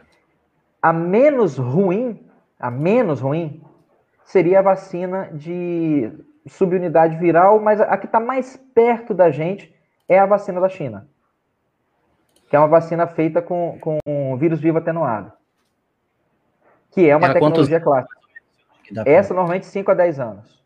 Pô, já tem uma consultora aí, né? Mas quando sair a vacina, vamos perguntar ao Loyola, e aí, quantos anos eu espero aí para... é, essas, essas vacinas 5 a 10 anos. A vacina da Pfizer, por exemplo, ela utiliza a tecnologia de RNA mensageiro. Cara, eu tenho certeza, a terapia com RNA mensageiro é a medicina do futuro. Mas vamos colocar a última palavra dessa frase em Arial Bold 15. Futuro. Isso não é para a minha geração, não é para a geração de vocês. Se bobear, é para quando a geração do fi, dos filhos de vocês estiverem velhinhos. Aí sim, a gente vai ter, ao invés de antibiótico, ao invés de, de anti-inflamatório, você vai ter terapia de, de RNA mensageiro. Tem quase certeza. É fantástico. Isso quer dizer o quê? Que ela, ela age em nível molecular, mais ou menos? Isso. O, o, o seu DNA, ele manda as informações para o corpo. O DNA é como se fosse o board, sabe? A mesa da diretoria. Tem muito poder, delibera coisas essenciais, mas os caras não saem dali. Ele fica ali. O DNA não anda pelo corpo. É. Ele comunica, ele passa as orientações para o citoplasma da célula, ele, ele, delibera lá dentro o input de informações chega no núcleo, o seu DNA processa e fala: bom, é, temos que produzir anticorpos, IgM contra é, Maurício Costa. O boy, aí lá vem o RNA mensageiro. É, manda lá para o retículo endoplasmático, para o complexo de Golgi, esse telegrama aqui, que é para eles fazerem isso aqui, ó. E o RNA mensageiro vai lá e faz. Então, o RNA mensageiro é quem, quem, quem transmite a mensagem para o núcleo e quem leva a mensagem do material genético para o citoplasma da célula, informando o que, que a célula tem que fazer. Certo? Já está provado, por exemplo, que se, se eu pegar uh, um, um exemplo bem didático, tá? Se eu pegar uma sequência, por exemplo, de, de bem, é bem didático, tá? É só para poder entender. Se eu pegar um, uma sequência de DNA de uma bactéria e fizer essa fita invertida na forma de um RNA mensageiro e aplicar em você, teoricamente, e dentro do que foi feito em laboratório, você vai se tornar imune para aquela bactéria em qualquer apresentação. É como se você parasse um carro na vaga dela. Ela não consegue entrar na célula, ela não consegue se reproduzir, ela não consegue te infectar. Qualquer configuração aquela... que, ela, que ela se mute, ela não... É, não, não vai, não, esquece. Eu, eu dei uma mensagem direta para o seu organismo de que nada que venha com essa configuração, com barba, sem barba, de bigode, de roupa, fantasiado. Já viu aquele negócio que, que o, o, cara veste uma fantasia de palhaço e vai tentar dar um susto no cachorro, o cachorro fica olhando para ele? Uhum. Assim, qual é? Tô sentindo seu cheiro, tô ouvindo seu. Eu sei que é você. Né? O, o, cachorro, o cachorro novo, ele saca na hora. O lance é a terapia, terapia por RNA mensageiro é sim o futuro da medicina. Ela é fantástica, ela serve para tratar câncer, ela serve para tratar doenças infecto-contagiosas, provavelmente vai ser a cura do HIV. É assim, é, é uma coisa revolucionária, mas é uma tecnologia que está engatinhando ainda e que ela tem um risco, sim, sim, tem, de provocar alterações genéticas em você e ou na sua prole. É, eu queria comentar, como ela é de RNA, a nível molecular, sei lá, tô falando como leigo aqui, ela levaria herança, porque porque a gente sabe que doenças passam de forma genética também e até algumas. Vai que ela posso... manda uma mensagem para o seu citoplasma. Ah. Para o seu citoplasma fazer uma melancia azul. Coisa e... que o seu citoplasma nunca fez na vida. Certo? E isso é pode ser. Isso pode ser assim, sem querer, e pode ser proposital, né? Sim. Eu estou dando o bônus da dúvida. Então vamos dizer que esse RNA mensageiro mandou o seu citoplasma fazer uma, uma melancia azul. E o que o seu DNA vai observar aquela, aquele ser inusitado, como o Maurício estava observando. Eu mandei o, o RNA mensageiro para poder fazer celulares. Mas quando ele entrou na sua célula, é como é a primeira vez que eu estou escrevendo aquele tipo de mensagem, eu não tinha ideia ainda. Acabou, cara, olha que coisa inusitada. A célula está fazendo celular e melancia azul. Ué, mas isso é um efeito colateral estranho? É. Só que nesse meio tempo, o seu material genético, o seu DNA, está olhando para aquela melancia e falando: eu tenho que fazer alguma coisa a respeito disso. Eu vou utilizar meus genes, meu material epigenético, e eu vou desligar alguns genes, e eu vou ligar alguns outros para ver se eu consigo lidar agora com essa situação da melancia azul. Isso pode causar algum problema para você durante a sua vida, ou você pode passar para os seus filhos essa você não sofre nada, a sua esposa não sofre nada. Mas quando eu junto agora essas duas cópias alteradas numa criança, essa criança vai nascer com algum problema. Então, uma terapia, qualquer vacina que tenha o mínimo risco de terapia de adição genética ou de modificação genética, ela tem que ser acompanhada transgeracionalmente. Ou seja, vetor viral, DNA e RNA mensageiro, que são vacinas que têm risco de provocar modificação genética, isso não é para agora, né? Isso, essa tecnologia ela pode ser muito valiosa, mas ela vai levar 20, 30, 40 anos para a gente poder atestar e certificar a segurança e eficácia desse troço. O que a gente pode contar que a gente tem no bolso, dinheiro, cacau, capilé, pratinha, que tem chance de funcionar, vacina de vírus vivo atenuado, vacina de vírus é inativado e vacina de subunidade viral. Vacina de vírus é, inativado é a vacina Salk, que é a que usa para poliomielite nos Estados Unidos. Vacina de vírus vivo atenuado, vacina Sabin, que a gente usa desde criança para poliomielite, vacina para febre amarela. Vacina de subunidade viral é a vacina para gripe, que é uma porcaria, não funciona para quase nada aquela merda lá, mas a tecnologia é segura. Então, inativado, é, inativado, atenuado, subunidade viral, beleza, pode tomar. Mas só que essas vacinas levam cinco anos para poder você ter critério de segurança e eficácia. Você pode ter uma retinite, pode ter Guillain-Barré, pode ter narcolepsia. A vacina para dengue, por exemplo, que os caras viram é que as pessoas que receberam a vacina pra, experimental de alguns anos atrás, acabou que não vingou. As pessoas que eram vacinadas, a Anvisa acompanhou, que tomavam a vacina, mais ou menos uma a cada duas mil tinha que ser hospitalizada por efeitos colaterais sérios da vacina.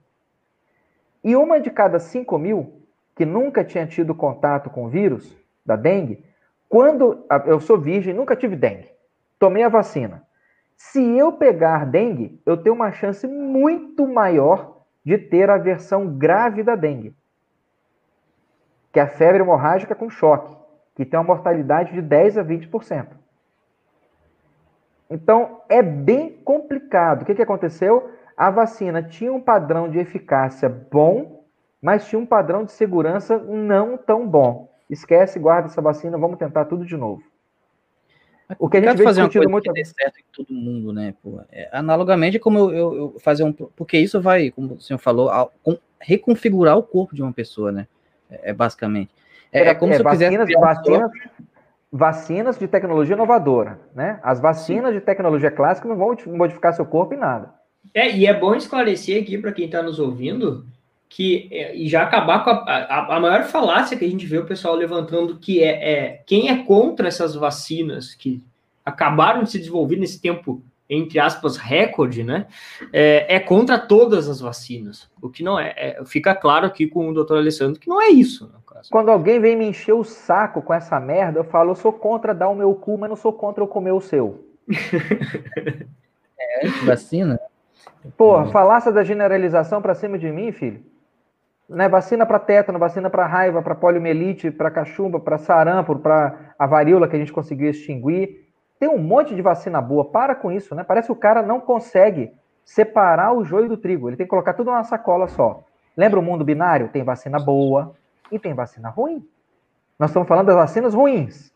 Ah, então você é contra todas as vacinas? Não, Pedro Bó. As vacinas boas eu sou a favor, ué. Tem vacina que funciona. Varíola era uma coisa dramática, cara. Mais da metade da população indígena do Brasil, quando os portugueses chegaram, morreram de varíola. Não morreu na espada do português, não morreu na guerra, morreu de varíola. Aquilo era um inferno, uma desgraça. Desgraça. Poliomielite chegava no verão nos Estados Unidos, na década de 60, 50, as crianças morriam de medo, era quase um lockdown voluntário. Porque se bobeasse, se tivesse um caso de poliomielite na comunidade, uma piscina, um lago, um parquinho, as crianças todas tinham risco de pegar pólio ali, não tinha tratamento, seu filho vai ficar aleijado. Você que é adulto tem risco de ficar aleijado. Então, quando a vacina para pólio surgiu, quantas pessoas vocês que são mais novos conheceram na escola com sequela, com a perninha fina, seca, o gravetinho, porque teve paralisia infantil? Quantas pessoas vocês conheceram? É. Porque isso era a coisa mais comum do mundo na década de 40, 50, 60 os meninos com aqueles ferros nas pernas lá, porque tiveram sequela de paralisia. Presidente dos Estados Unidos teve paralisia infantil durante o mandato. Então, tem vacina muito boa. Recomendo que tome. Essa vacina que está vindo contra o Covid, isso não é, isso não é legal, isso não é ético, fazer uma vacina dessa às pressas e forçar a vacinação em massa por meio de medidas coercitivas que retirem de você direitos essenciais previstos na nossa Constituição Federal, se isso não é um regime ditatorial, eu não sei mais o que uma ditadura é. Ô, Alessandro, esse senhor falou de um ponto interessante que eu já tinha tocado lá atrás, mas a gente meio que mudou de assunto. Essa questão de, essa questão de discutir ética e moral na medicina, tipo, existem conselhos de medicina que discutem isso ou tá todo mundo... Tem. Não, tem, tem. Existe tem esse debate na medicina? Há ah, consenso? Não, não, não, não, não. Vamos lá, calma. Várias perguntas, várias camadas, mas vamos rapidinho. Ah. A gente tem o, o, os conselhos regionais de medicina. Eles são. Tem um conselho federal, que é a, a nave mãe, e tem os hum. conselhos regionais de medicina, que são os satélites nos estados. O CFM, que é o Conselho Federal, e o CRM, que são os regionais, eles são submetidos a um livro chamado Código de Ética Médica, que não tem valor de prescrição, de normatização legal. Entende? Mas ele tem um, um peso sim no exercício da nossa profissão. Por exemplo, provavelmente, se você quiser me processar, a, o melhor caminho que você tem para me ferrar, vai lá no CRM, inclusive quem não concorda com as minhas opiniões pode fazer isso. Vai lá no CRM e faz uma queixa abrindo uma sindicância ética contra mim. Dependendo do parecer do CRM, do Conselho de Medicina, frequentemente, quando essa questão vai para a justiça comum, a tendência é o juiz da justiça comum manter aquilo que foi decidido pelo conselho.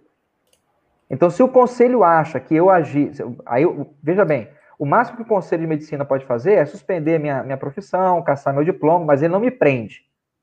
Falou, você não é mais médico, seu diploma não vale mais, seu registro está cassado, mas eu não sou preso. Quando essa questão for levada para a justiça comum, quase com certeza o advogado que está me acusando vai pegar o processo é, é, ético do CRM vai apresentar como prova. O juiz vai olhar aquilo e falar assim: mantenha a conduta, esse cara vai preso.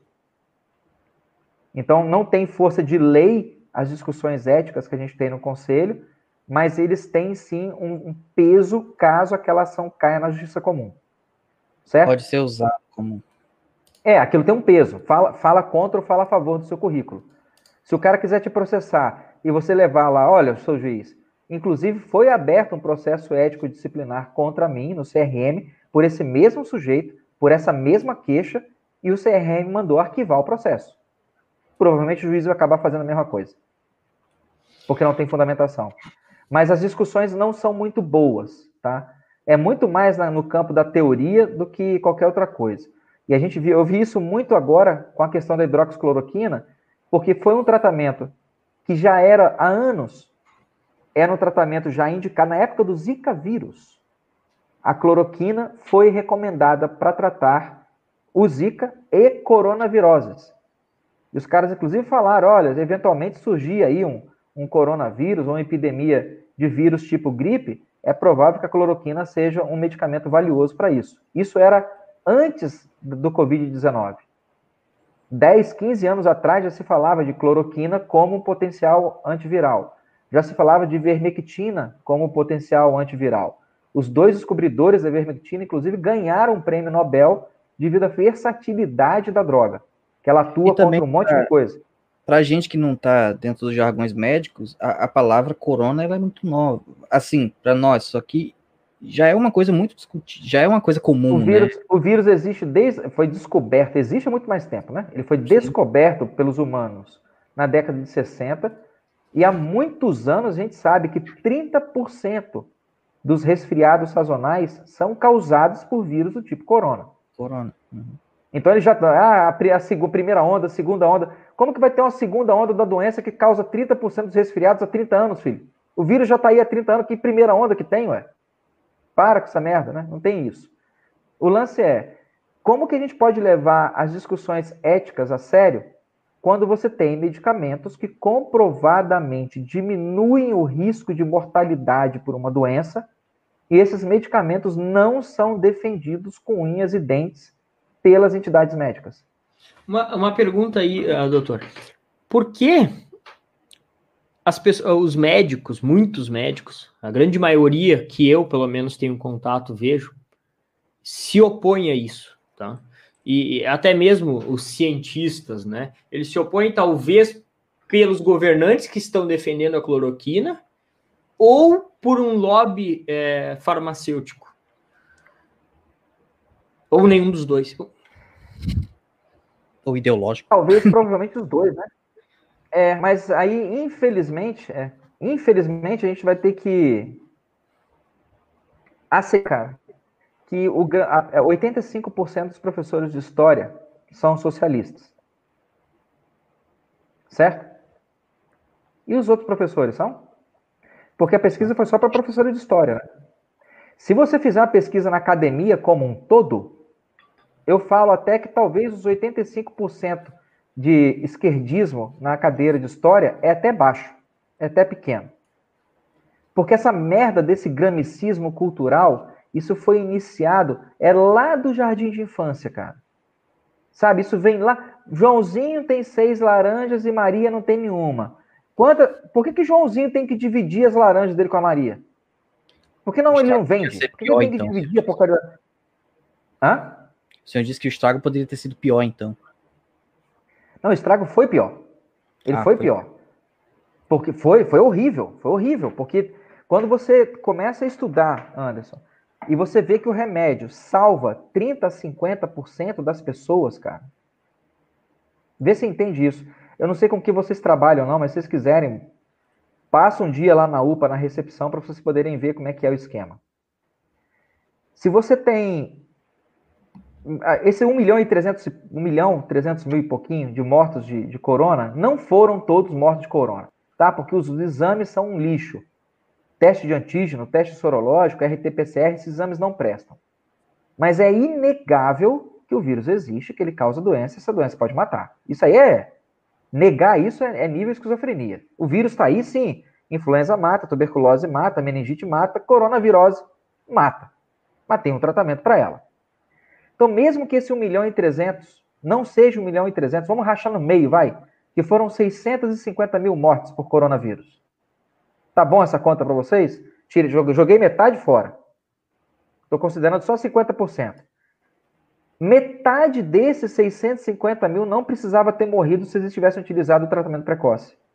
Nós estamos falando aí de mais ou menos 200, 300 mil mortes evitáveis que não foram evitadas por causa de princípio ideológico, irmão, é sério. Você não deu o diagnóstico precoce, fez pirraça, ficou enrolando o paciente com pedidos de exame que não adiantam, não deu para ele um remédio que funcionava, mesmo o paciente pedindo, e nessa brincadeira, nessa pirraça, 200, 300 mil pessoas morreram no mundo inteiro. De pirraça, cara.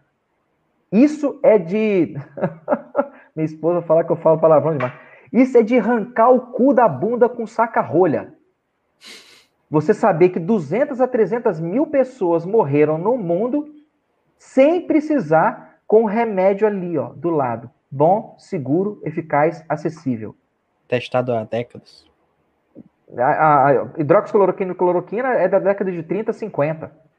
Há quase um né? Remédio, o remédio foi recomendado em 2014 na epidemia de Zika vírus, cara. 2014, 2016 foi recomendado para utilização em gestantes com suspeita de Zika. Não era para você poder dar em pessoas com teste positivo. Se a mulher estivesse grávida e tivesse casos de Zika vírus, algum bebê que nasceu com a cabecinha pequena na região dela, toma logo a hidroxicloroquina, porque ela vai salvar o seu filho de ter microcefalia. Sem teste, sem nada. Por que, que isso funcionou assim em 2014, 2016 e agora em 2020 a gente ficou com essa punhetagem, essa masturbação mental, pedindo tudo quanto é tipo de exame antes de oferecer o tratamento para o paciente? Eu vou te falar, mesmo que, que considerando que 1 milhão e 300 mil mortes não são corretas, que sejam 300 mil mortes só que ocorreram no mundo, causadas diretamente pelo Covid nós estamos falando de 150 mil pessoas que morreram sem precisar, bicho. Em um ano. Que guerra que matou essa quantidade de gente? Em um ano. E se é. a gente pensar, então, que todos os testes que não estão certos, mas se nós pensarmos que todos os testes estão certos, a gente está falando aí de um genocídio por pirraça de 600, 700 mil pessoas em um ano. Nós tivemos uma guerra de narrativa que foi tão eficaz que matou centenas de milhares de pessoas em um ano com o remédio do seu lado. As Porque cada uma das post de rede social de quem defendia. Eu lembro que a Madonna, a cantora americana, publicou.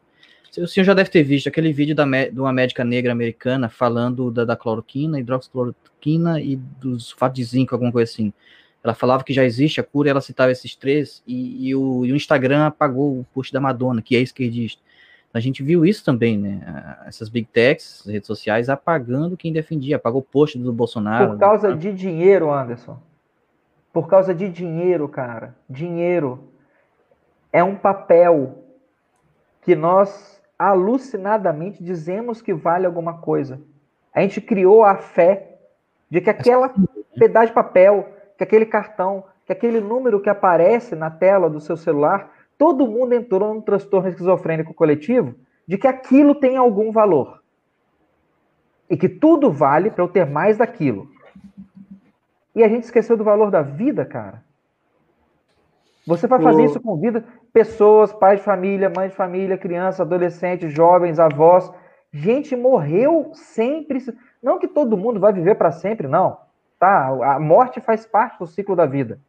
Mas, porra, você deixar o cara morrer do seu lado por uma doença que é absolutamente tratável e que ele pode muito bem sair. Da... Às vezes você pegou Anderson, um cara mais novo, pegou Covid, teve o nariz correndo, dor de cabeça, acabou. O Maurício tem uma asma, ficou três dias lá na UPA, tomou um remédio, mas ele saiu um pouco cansado, mas saiu bem. Eu tenho 50 anos, fumo, peguei Covid e morri. Nenhum de nós três precisava ter passado esse mal nenhum. Se nós somos 80% não somos sintomáticos. Os 20% que são sintomáticos, dá para a gente ter cortado a taxa de mortalidade pela metade se eu tivesse dado o tratamento correto nos primeiros três dias. Olha aqui, ó, o pessoal está contribuindo conosco, tá? E daí, galera, quem contribuir com valores acima de 10 reais para ajudar o nosso trabalho vai concorrer no final da live hoje a duas obras, tá? Do George Orwell, 1984 e a Revolução dos Bichos. Então contribuam com o nosso trabalho, enviem perguntas. E o pessoal tá mandando aqui, e eu não vou ler por ordem para não entrar em outros assuntos agora para nós conseguirmos finalizar esse, tá? Depois eu volto e leio aqueles. Mas o Cris colocou o seguinte, foi o último superchat que mandou. Ele botou assim, ó: "Os postos não dão tratamento precoce. Meu vizinho estava com o pé na cova. Quando soube, comprei os medicamentos para ele, é, que foi dado a mim no plano de saúde. Duas vidas salvas. Hashtag assassinato. E vai será bem... que esse pessoal vai ser. Será que depois que, que essa guerra passar, Maurício, a gente vai ter um, um estilo Nuremberg para poder julgar esse povo? Tribunal da Verdade, como na Revolução Francesa? É. Cara, alguma coisa, Anderson, porque, bicho, vocês de repente, eu não, eu não sei, acho que vocês, nenhum de vocês dois trabalham na área de saúde. Não. Mas pra gente que tá lá no front, atendendo esse povo, e vocês não têm ideia de como é que fica meu e-mail, como é que fica meu WhatsApp, como é que fica meu celular, de mensagem de gente pedindo receita, pedindo isso, pedindo aquilo. E a Anvisa, o Ministério da Saúde, os conselhos de farmácia, as secretarias, estaduais e municipais de saúde, todo mundo sacaneando e dando, colocando todos os obstáculos possíveis e imagináveis para que a pessoa não tenha acesso ao remédio. Ah, só pode receita duas vias, esse, esse CRM não é desse estado, não pode. A receita tem que ter certificação digital. Você tem. Não, os, é, a receita é particular, você quer pegar no SUS. Os caras, ao invés do Ministério da Saúde ter botado o pau na mesa e falado, se o cara falar que ele tá, tá com papel higiênico assinado pelo MEC, vende. Se ele tiver com a foto da receita, vende. Nós estamos no meio de uma pandemia que está custando vida, você vai colocar obstáculo para a pessoa ter acesso ao remédio? Por quê, cara? E era um Qual remédio é que era fácil de comprar, né, doutor? Qualquer um podia chegar e comprar, né? E mesmo que não fosse fácil, Anderson. Veja bem, azitromicina é um antibiótico, é venda com receita controlada. Já Sim. era assim antes da pandemia. Mas no momento em que a azitromicina entra como parte de um esforço terapêutico capaz de salvar vidas, o mínimo decente, o mais sensato que você deveria fazer como ministro é o quê? Libera a venda dessa porra. Libera importar, libera manipular, libera, inunda o mercado com a azitromicina. Se está funcionando para uma doença que é potencialmente letal e se isso pode provocar a volta, o, o, a facilidade ao tratamento, vai diminuir a, a sensação de letalidade da doença. Isso vai fazer crianças voltar para a escola, famílias se veem, a economia voltar a andar. Meu, você está segurando essa azitromicina para quê? Se o uso de hidroxicloroquina e, por aí vai, enfim. Vai, agora, agora eu acho que eu posso contar. É, o Maurício sabe, né, Maurício? Eu, eu tive suspeito. Eu acho que eu tive o, o, coronga. Eu tive uns sintomas, né? Sem paladar, sem sentir cheiro, sono pra caceta, deu diarreia, então eu fiquei meio mal, não tava conseguindo trabalhar. E aí fui na farmácia, contei a situação pro cara, e ele falou: Olha, não tô tendo a cloroquina aqui. O cara, o cara é amigo aqui, mora aqui perto. Eu tenho azitromicina. Daí ele me vendeu. Eu tomei no outro dia, eu tava novo, cara. 80%, 90% bom. Sabe? Então, eu sou testemunho de dizer que eu não tomei a cloroquina, mas tomei azitromicina e, e funcionou muito bem, coisa de 24 horas. E existem muitos, Se eu não tivesse verdade, tomado... Eu, a hidroxicloroquina, ela ganhou a fama, mas existem vários combos, várias associações diferentes de remédios ah. que ajudam a resolver a questão da tempestade inflamatória e da infecção bacteriana secundária que acompanha o COVID. Então, pode ser é, nitazoxanida com azitromicina, pode ser hidroxicloroquina com ivermectina, pode ser colchicina com doxiciclina. Existem é, existem, a gente tem um leque. O principal, né, assim, o, o, é o Porsche, é a Ferrari, é o Lamborghini, é a hidroxicloroquina. Mas isso não quer dizer que você vai jogar um BMW X1 no lixo. Uhum. Ah, não é a Lamborghini, eu não quero. Então você tem aí a, a, combina, a nitazoxanida, por exemplo, nitazoxanida com zinco mais vitamina D, hidroxicloroquina mais ivermectina mais azitromicina. Existem vários combos. O mais estudado é, são os combos que envolvem hidroxicloroquina. Mas existem outros combos. Por que, que isso não foi apresentado em televisão, em, em, em rede nacional de TV e rádio, pelo presidente, pelo ministro da Saúde? mostrando a caixa, mostrando o nome do remédio. Nós reforçamos, pelo amor de Deus, médicos atendam os pacientes, deem o diagnóstico clínico, havendo suspeita, tem todos esses remédios aqui, ó, aprovados pela comissão técnica do Ministério da Saúde. Ninguém vai processar vocês se vocês passarem isso, não. A nossa comissão técnica do Ministério está dando a retaguarda para vocês, podem prescrever. Cadê que isso foi feito, bicho? Não, a gente teve a Anvisa criando problema para poder fornecer remédio. Não, vamos ter que ser, vai ter que ser receita duas vias, controlada, carimbada por um marciano e, e entregue pelo Papai Noel, porque senão vai acabar faltando hidroxicloroquina no mercado. A puta que pariu, né, bicho? Libera a importação dessa merda aí, faz uma importação expressa, não liberou 300 bilhões de reais como verba emergencial para os estados? Pega um bilhão de real, manda num navio lá para a Índia e volta carregado de hidroxicloroquina e inunda o Brasil com esse troço. Não, a solução socialista que os caras tiveram foi o quê? Para combater a, a, possibilidade de escassez, cria logo a escassez, né? Já que a gente está no risco de ter escassez, é, já que eu estou no risco de ter escassez de hidroxicloroquina, já vão criar logo a escassez, pronto, a gente não fica esperando ela, a gente já produz ela. Criou todo o mercado negro de hidroxicloroquina, pessoas que precisaram do remédio não encontraram, outros remédios alternativos, já que você não tinha esse, você ia procurar outro, os outros subiram de preço, que porcaria que foi, que que foi, o que que foi feito nessa pandemia se não foi uma coisa imoral, antiética, burra, ignorante, incompetente, imprudente, negligente. Tudo que tinha de ruim para vir à tona veio. O, pessoal continua contribuindo conosco aqui, tá? É, a Silva, deixa eu voltar um pouquinho atrás. Esse do Fernando, que ele mandou sobre o Império do Brasil, nós vamos falar um pouquinho mais à frente, só para nós concluirmos esse assunto. A Silvia contribuiu, não deixou comentário. A Mariana colocou a Sociedade do Espetáculo. É, Edguy Deboret. Uh, era alguma coisa que a gente estava falando antes. Era o livro que ele tinha citado. É. Eu ia falar que era o Deboret, o autor. É. O César Agüero colocou parabéns pela live, Loyola sempre dando show. Pessoal, lembrando que quem contribuir com o nosso trabalho, mandar uma pergunta também vai estar concorrendo a dois livros no final da live, tá? O, a Silvana colocou, ah, doutor Loyola, como lidar filosoficamente com o filho que cresceu e acha que sabe tudo? Nossa, mudarmos de assunto. Voltarmos para a questão da juventude. Como é que a gente. Porque assim, é típico do jovem isso, né? Achar que domina Achar que é indestrutível, que sabe tudo, né? Que nunca vai morrer, que nunca fica doente. É... Como é que um pai lida com isso? Eu posso recomendar que essa pessoa ligue para minha mãe e pergunte para ela. Isso aqui, né?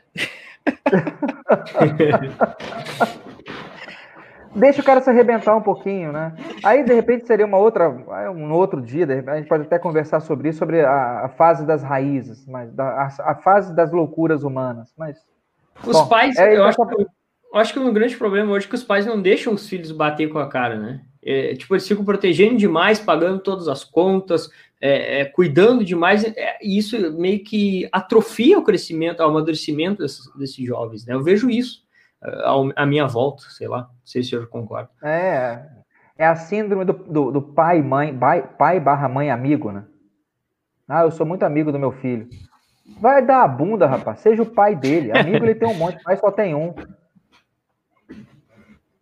Perfeito. O Gustavo contribuiu conosco, não deixou comentário. O Rodrigo colocou o Hulk do Ang Lee mandou lembranças. A gente não não está entendendo a referência. O C3 colocou: avisem o Loyola que li quatro de seus livros, por enquanto. E sou libertário. Aliás, estou esperando meu livro autografado que já comprei. O, a Cris colocou, a Cris a gente já leu. A Helenice colocou: para conseguir um atestado para não vacinar, que médico temos que ir? Quais doenças tem que ter? Olha aí, o pessoal já está pensando lá na frente. Prime é, primeiro você tem que ter a vacina. Olha aí. Resposta rápida e curta, Tramontina. É. Qual o tamanho do bunker que eu tenho que construir para evitar morrer pelo meteoro? Santos, tu tá mutado, cara. Não, é, não, se quiser falar, não vai te esquecer que tá mutado. o Rodrigo, o Rodrigo colocou o seguinte: Doutor Loyola, no caso da vacina obrigatória, o que fazer caso seja uma medida compulsória e sejamos obrigados a nos vacinar? É a marca da besta? Deus nos ajude no socorro. Como eu falei, tem que esperar a vacina chegar. Né? Existem várias. Eu, eu, eu tendo a confiar, cara, que às vezes, sabe aquele negócio do lanterna verde? Na noite mais escura? Uhum. O juramento. Às vezes uma luz, às vezes uma luz brilha. Às vezes o aperto, o aperto, o aperto vai sendo tão grande que alguém lá em Brasília, de alguma maneira, ou porque a mãe, a irmã, a esposa, a filha, alguém falou com o cara, e o cara não determina. Alguém, alguém, em alguma hora, uma luz vai brilhar na cabeça do cara e ele vai se impor alguém, eu não estou falando que é o presidente ou o ministro, alguém, a pessoa vai se impor e vai falar, não, isso está errado, chega, para. Né? A gente não chegou no momento ainda em que essa pessoa tem que agir. Eu aguardo para poder ver. Por exemplo, a, a, surpreendentemente, a Anvisa deu uma pisada no calo do Dória. Quando o Dória ameaçou passar por cima do Ministério da Saúde, dizendo que ele ia aplicar a vacina de qualquer forma, Aí a Anvisa falou assim, mais ou menos, é, você vai aplicar de qualquer forma a vacina que nós permitirmos que você aplique, né? Você não vai colocar uma vacina em território nacional sem ela ter sido aprovada pela Anvisa e pelo Ministério da Saúde. Isso não vai acontecer. Então há, há um fio de esperança, vai. A força ainda pode brilhar lá dentro. Vai aparecer um Yoda, alguma coisa assim, uma rei, não sei, né? Vai aparecer alguma coisa lá e o cara vai puxar um sabre de luz e falar assim: não, chega, zoom e corta. Vamos ver, esperar. O, o Paulo Fernando colocou aqui buscar soberania, foi o comentário dele. E a Simone colocou obrigado, obrigado, doutor Loyola. Aí voltando para o que o Fernando tinha perguntado lá atrás, eu até peço para o pessoal, vamos agora para os outros assuntos mais profundos, porque a gente tem o, o doutor Alessandro aqui, que é um escritor que tem umas obras aí fantásticas para nós conversarmos ainda. Então vamos falar de outros assuntos um pouco agora, para a gente não ficar, porque isso ele tem falado já em todas as lives, né? Tem bastante conteúdo já aí, mas a gente quer saber um pouquinho mais profundo aí do conhecimento dele. Então vamos para outros assuntos, daí eu peço que o superchat seja as perguntas em relação a isso, tá? A outros assuntos. O Fernando mandou o seguinte, doutor Alessandro, Alessandro, fale um pouco da sua visão sobre o golpe no Império do Brasil e o que acha de uma possível volta de um regime monárquico aqui está bem, assim, é um assunto que está bem. Dos 15, é, é, dos 15 países com melhor IDH do mundo, nove são monarquias parlamentaristas. Constitucionais. Dos 15, 9. Então, assim, é difícil de você dizer se, que a associação não é causa. Será que esses países têm um IDH e aí desenvolveram uma monarquia e por isso desenvolveram? Eles têm um gene de desenvolvimento humano muito bom e acabaram derivando para uma monarquia? Ou será que foi a monarquia que provocou? Quem vem antes, ovo ou a galinha? Mas que a, associa... associação não é causa, mas que a associação existe é fato. 15 dos maiores IDHs do mundo, 9 são monarquias parlamentaristas. Bom, isso quer dizer alguma coisa com relação à monarquia. A gente não é via teoria da mera coincidência, né? Não, não pode ser, Anderson. Você concorda? De 15, 9? Sim, Porra, se fossem dois. Alguma relação tem. Se, fosse, se fossem três, mas nove, cara, de 15, 9. Porra. E de, de um tempo atrás, se eu não me engano, era de 10, 8. Eu já tinha visto um. Ou seja, qualquer que seja a abordagem, Maurício, por qualquer ângulo que a gente olhe, tem alguma coisa ali. Né? Parece que tem, talvez um senso longitudinal de honra, dignidade, manutenção de um, de um padrão. A própria família, governos vêm e vai, mas a família real fica. Então, eles querem preservar aquela riqueza, aquele status, de uma certa maneira, com o contrapeso de uma carta magna e de um parlamento, de repente um sistema Westminster, funciona bem para você contrabalançar isso aí, você não ter merda de, de lado nenhum. Estabilidade. O, né? fato, é, o fato é que o esquema tripartite de Montesquieu, ele é bom, mas nesse esquema presidencialista maluco que a gente montou aqui, não. Né? Aí, aí já, já esquece. É, como eu falei outro dia, como você pegar uma Ferrari e encher o tanque dela com, com esmalte de unha. O tanque está cheio, mas aquela, aquela, aquela acetona não faz o carro andar. Para falar a verdade, você acabou de estragar o carro. O sistema tripartite é muito bom, mas quando você distribui os pesos de acordo com esse sistema de proporcionalidade para a eleição legislativa. Que, né, que você não tem o majoritário é só no Senado. Vereadores, deputados federais, deputados estaduais, é tudo sistema proporcional. Você tem um, um, uma dificuldade absurda de candidaturas independentes. Quer dizer, tudo passa por uma oligarquia partidária. Então, mesmo o povo querendo mudanças algum, no poder executivo, você fica sujeito aos caciques dos partidos que podem podar candidaturas para aquilo ali. Então, o esquema tripartite é bom, mas uma, a maneira como o Brasil construiu o sistema político em cima desse tripé foi horrível. Horrível. Acho que a, a pior coisa que a gente podia fazer com cada um dos poderes, a gente fez. Talvez o Brasil seja igual aquele tio, todo mundo tem um tio na família, né? Sabe aquela história que ninguém é tão inútil que não sirva pelo menos de mau exemplo? Seu tio é inútil, não seja como ele. Seja. É. Sabe assim, hum. o esquema tripartite de Montesquieu, ele pode dar uma merda. É mesmo? É. Olha o Brasil. Olha o que, que os caras fizeram. O esquema é tão bom, cara. Cheio de peso e contrapeso. Olha o que, que os caras fizeram. Que desgraça. O que aconteceu... Tudo, né? O que aconteceu em 15 de, de novembro de 1889 foi uma das maiores desgraças que poderiam ter acontecido com esse país. A gente via com um crescimento de PIB assustador. Dom Pedro II era um homem extremamente culto, se eu não me engano, ele está entre aí os cinco ou dez monarcas mais longevos da história. O cara governou durante quase 50 anos. Acho que nem Ramsés foi, foi, foi eu não sei tô, se eu estou errado aí. Mas assim, poucas pessoas foram reis durante o mesmo período de tempo contínuo que Dom Pedro II foi. E ele conseguiu, hoje em dia, a gente tem 30 mil quilômetros de estradas de ferro. Ele construiu 10 mil. Porque para você ver o tanto que o cara tinha uma visão além, além do tempo dele. O Brasil tinha uma renda per capita maior que a da Noruega, a gente vinha crescendo o PIB aí ao longo do reinado dele, em média de 15%, 16% ao ano, em valores calculados hoje. Pensa que, que é um país crescer 16% do PIB ao ano durante 50 anos, cara. Ele idealizou a, a também China... a transposição do Rio São Francisco aqui no Nordeste, que estão terminando a, ainda até hoje. É, a China a China está crescendo 9, 2, 9, 12, 13% ao ano, a gente acha incrível. Imagina que, que era o país, o Brasil, no século XIX, com Dom Pedro II, a gente crescendo 15, 16% ao ano durante 50 anos. Aí o que, que os caras fizeram, amigo? Que aborto foi aquele? Nós vimos construindo um país maravilhoso até 1889. Demos uma derrapada na história e estamos pagando preço desde então, da merda que foi feita eu não vejo muito, muita chance da minha geração ou da geração de vocês testemunharem um retorno de uma monarquia nesse país. Eu gostaria muito que nós tivéssemos um quarto poder decente. E eu falo aqui sem medo de ser feliz, cara. Eu não sei se vocês gostam dele ou não gostam, mas eu vou falar. Puta que o pariu, pensa no Luiz Felipe como imperador e poder moderador dessa bagaça, meu amigo. Acabou a merda, esse país voava. Acabou.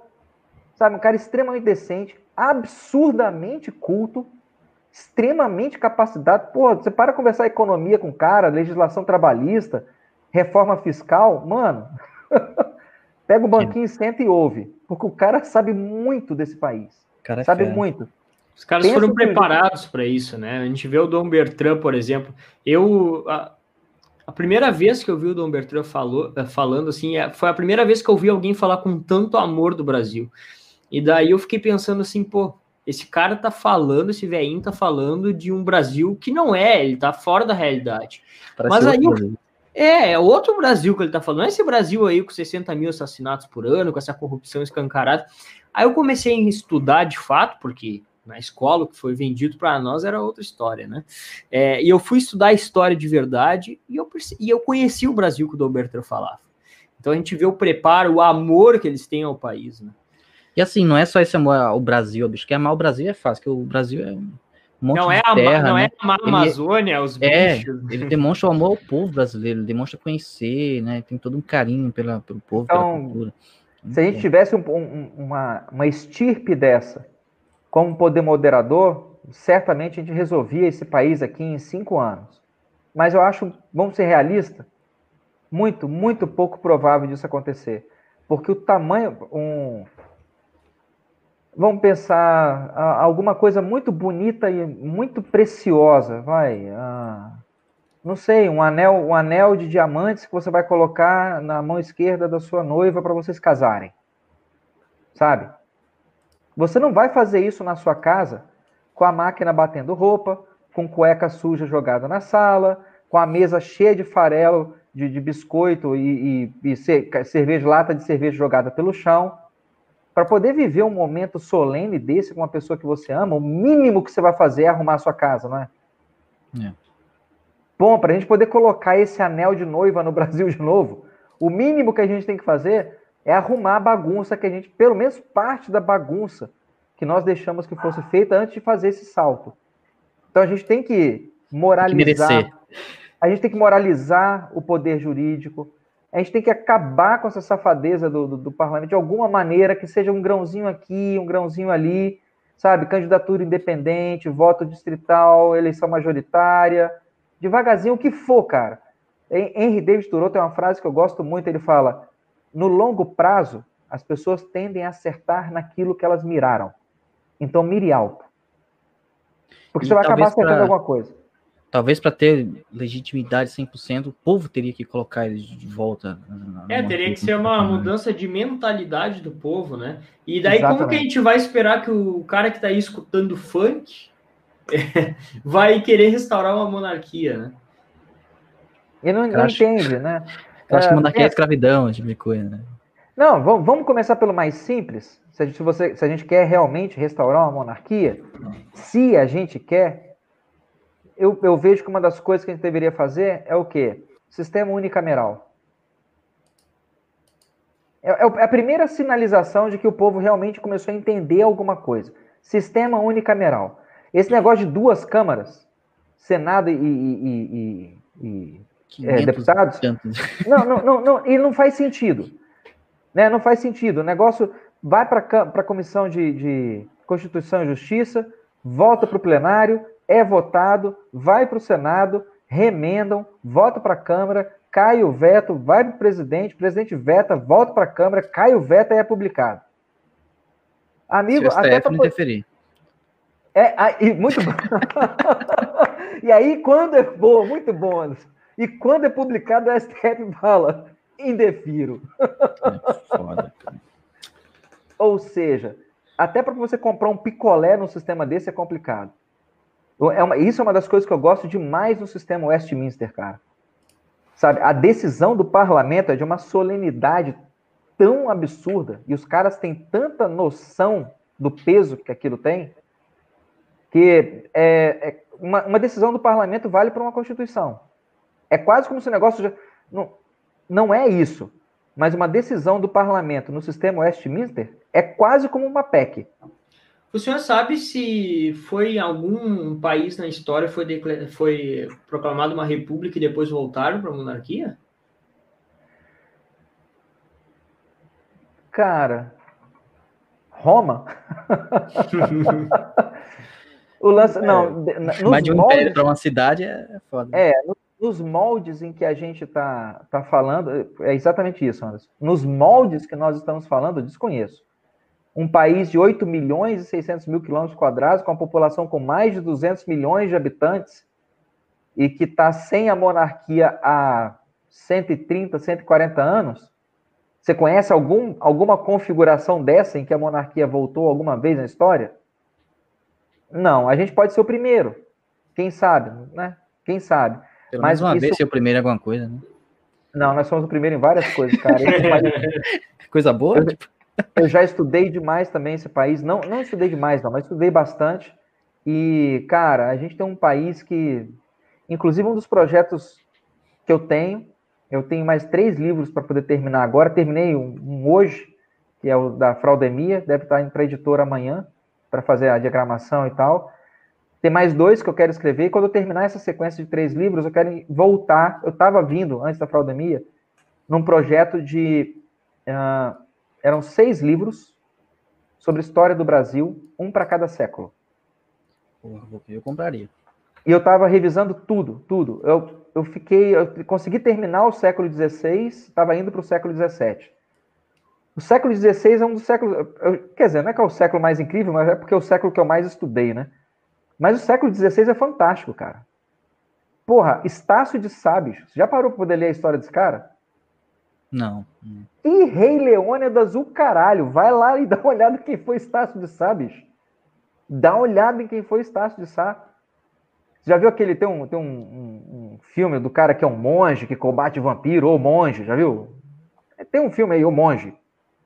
Sei, sei, sei, sei. É, até aquele cara é um lourinho alto que fez o Visão lá do, do Avengers.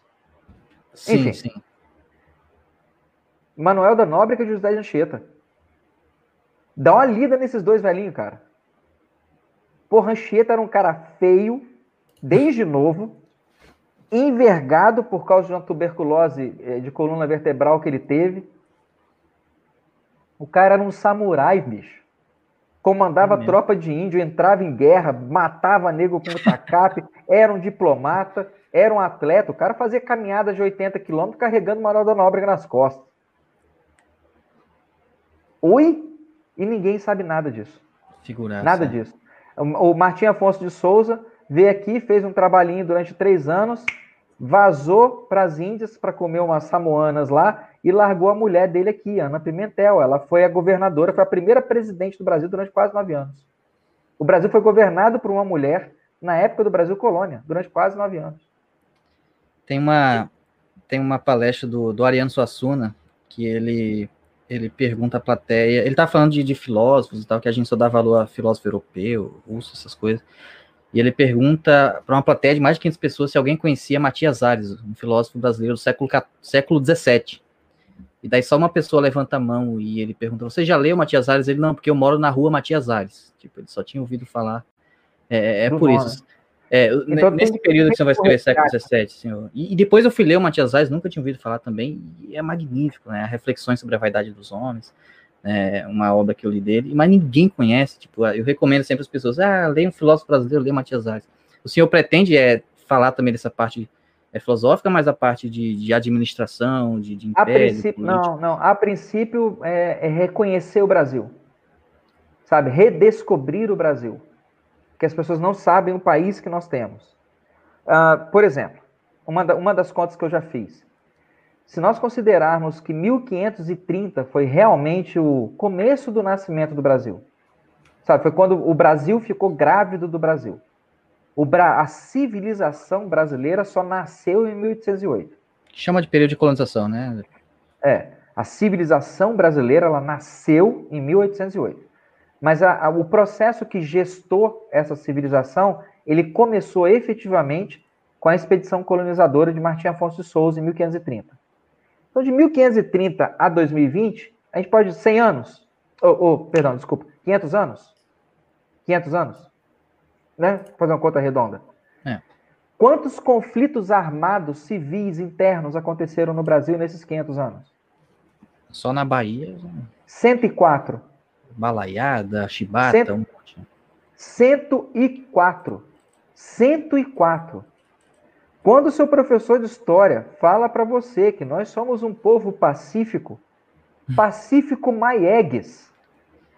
Pacífico Maiegues.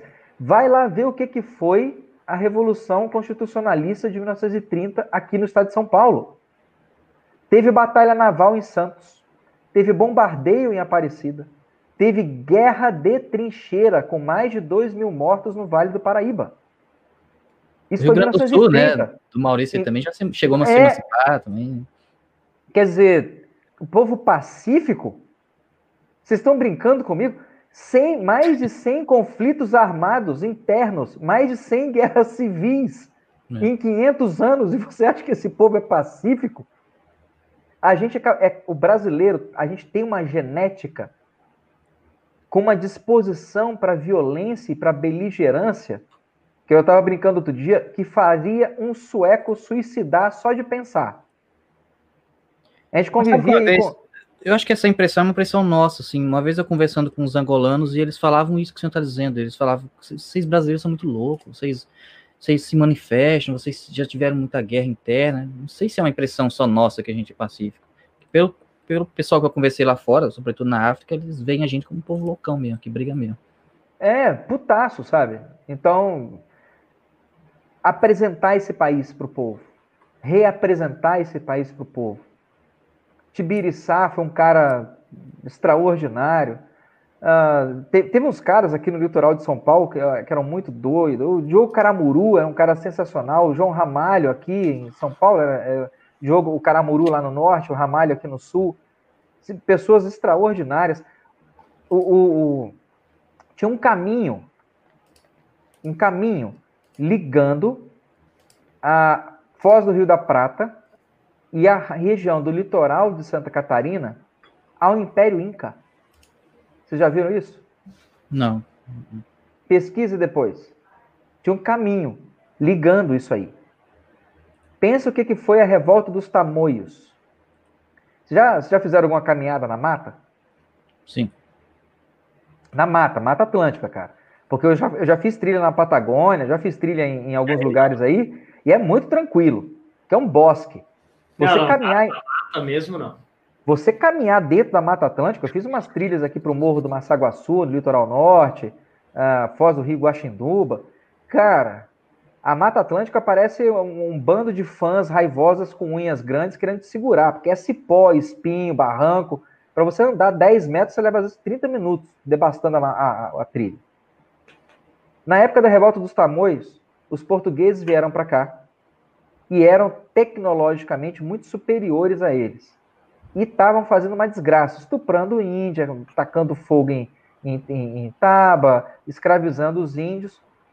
Os caras conseguiram se organizar de São Paulo ao Rio de Janeiro, utilizando esses caminhos no meio da mata e fazendo negociações diplomáticas entre tribos até então inimigas para que eles se unissem e expulsassem um invasor com poder bélico infinitamente superior ao deles.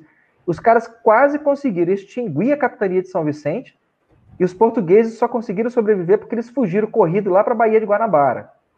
Você consegue imaginar a quantidade de logística necessária envolvida para sem estrada, sem avião, sem e-mail, sem telefone, você mobilizar tribos diferentes, de culturas diferentes, de São Paulo ao Rio de Janeiro para enfrentar um inimigo em comum?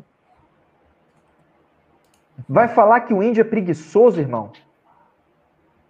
Os caras eram foda, foda. Até 1910, o mapa do Espírito Santo ele era dividido em municípios até a altura do Rio Doce, que divide o estado na metade.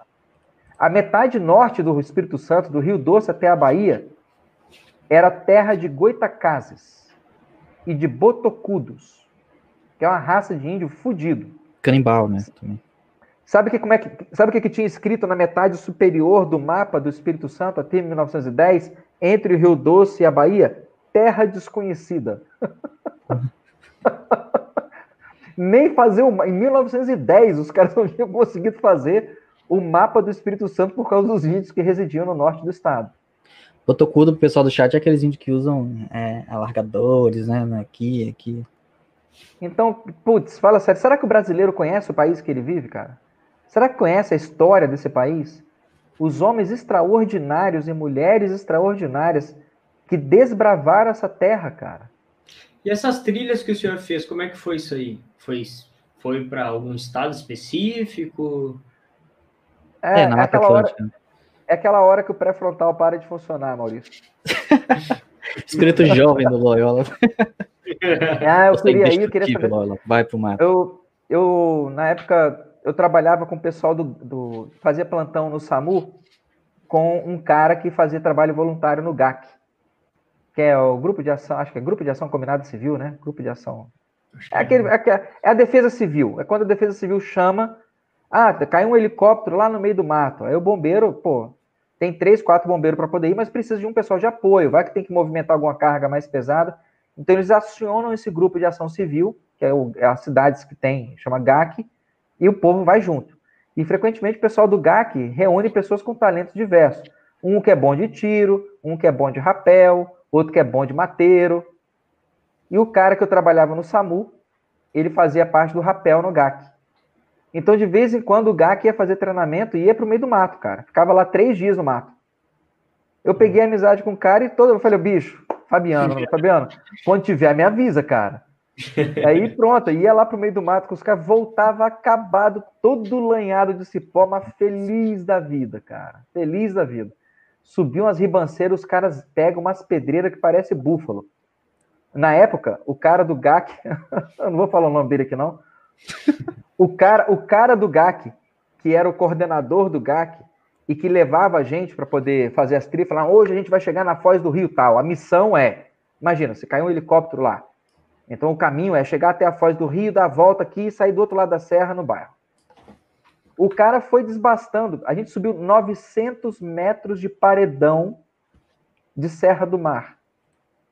Tá, né? Só na cordinha, no rapelzinho. Não, não, não, não, não, não. Completamente isolado. No morro, cara. Segurando, segurando cipó, segurando capim e foi nem rapel, foi escalada mesmo. É, é, estão subindo. É um morro cheio de mato.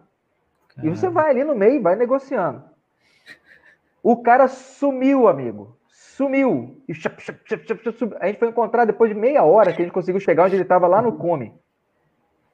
E ele estava lá sentado descansando. Você tem ideia da grossura do sujeito. Ele estava sentado lá no porto descansando. Falei, porra, cansei, cara. Falei, é, bicho, tá meio pesadinho, né?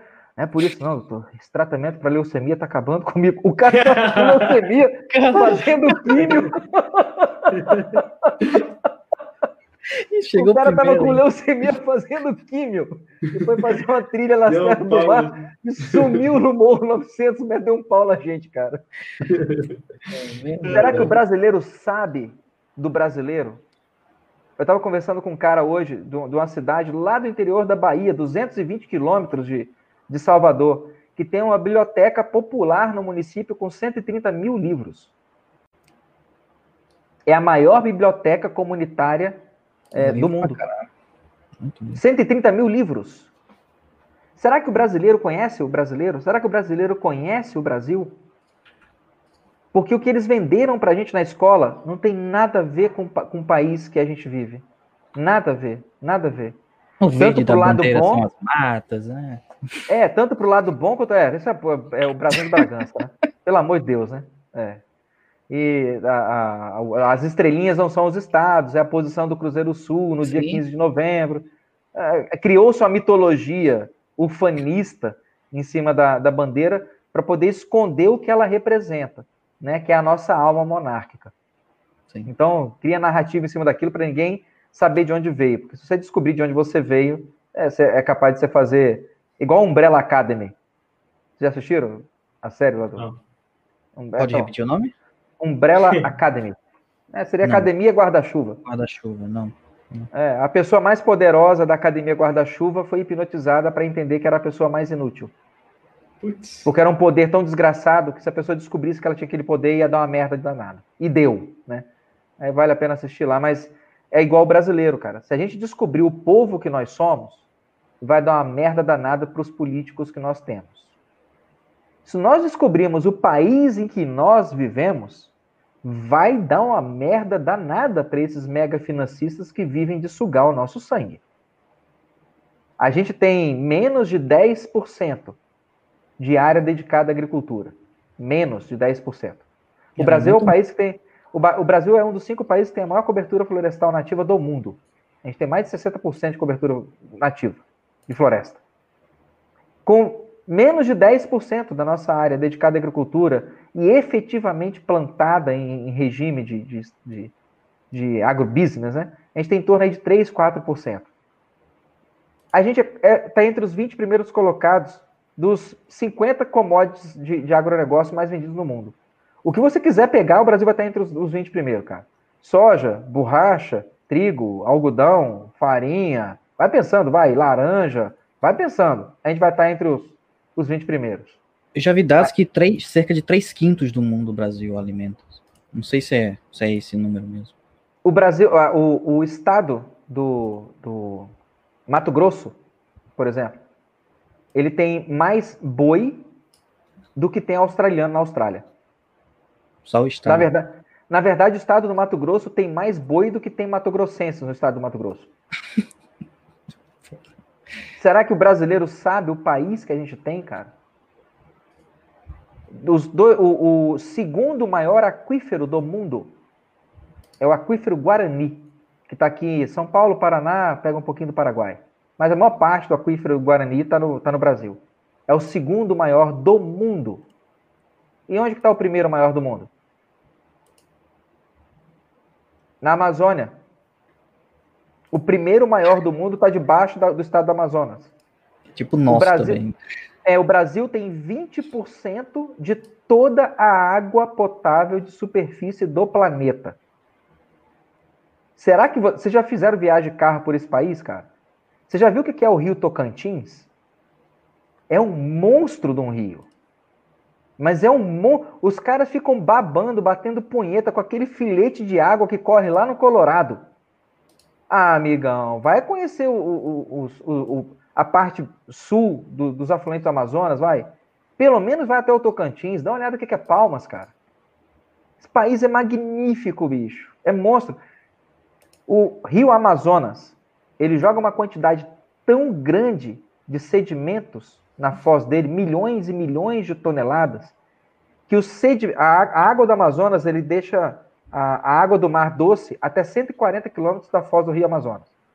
Se você pegar um barco na foz do rio Amazonas, remar 140 quilômetros para dentro do Atlântico, você pos- consegue botar um balde d'água dentro do mar, pegar e beber água que ela ainda é doce. Quantos quilômetros?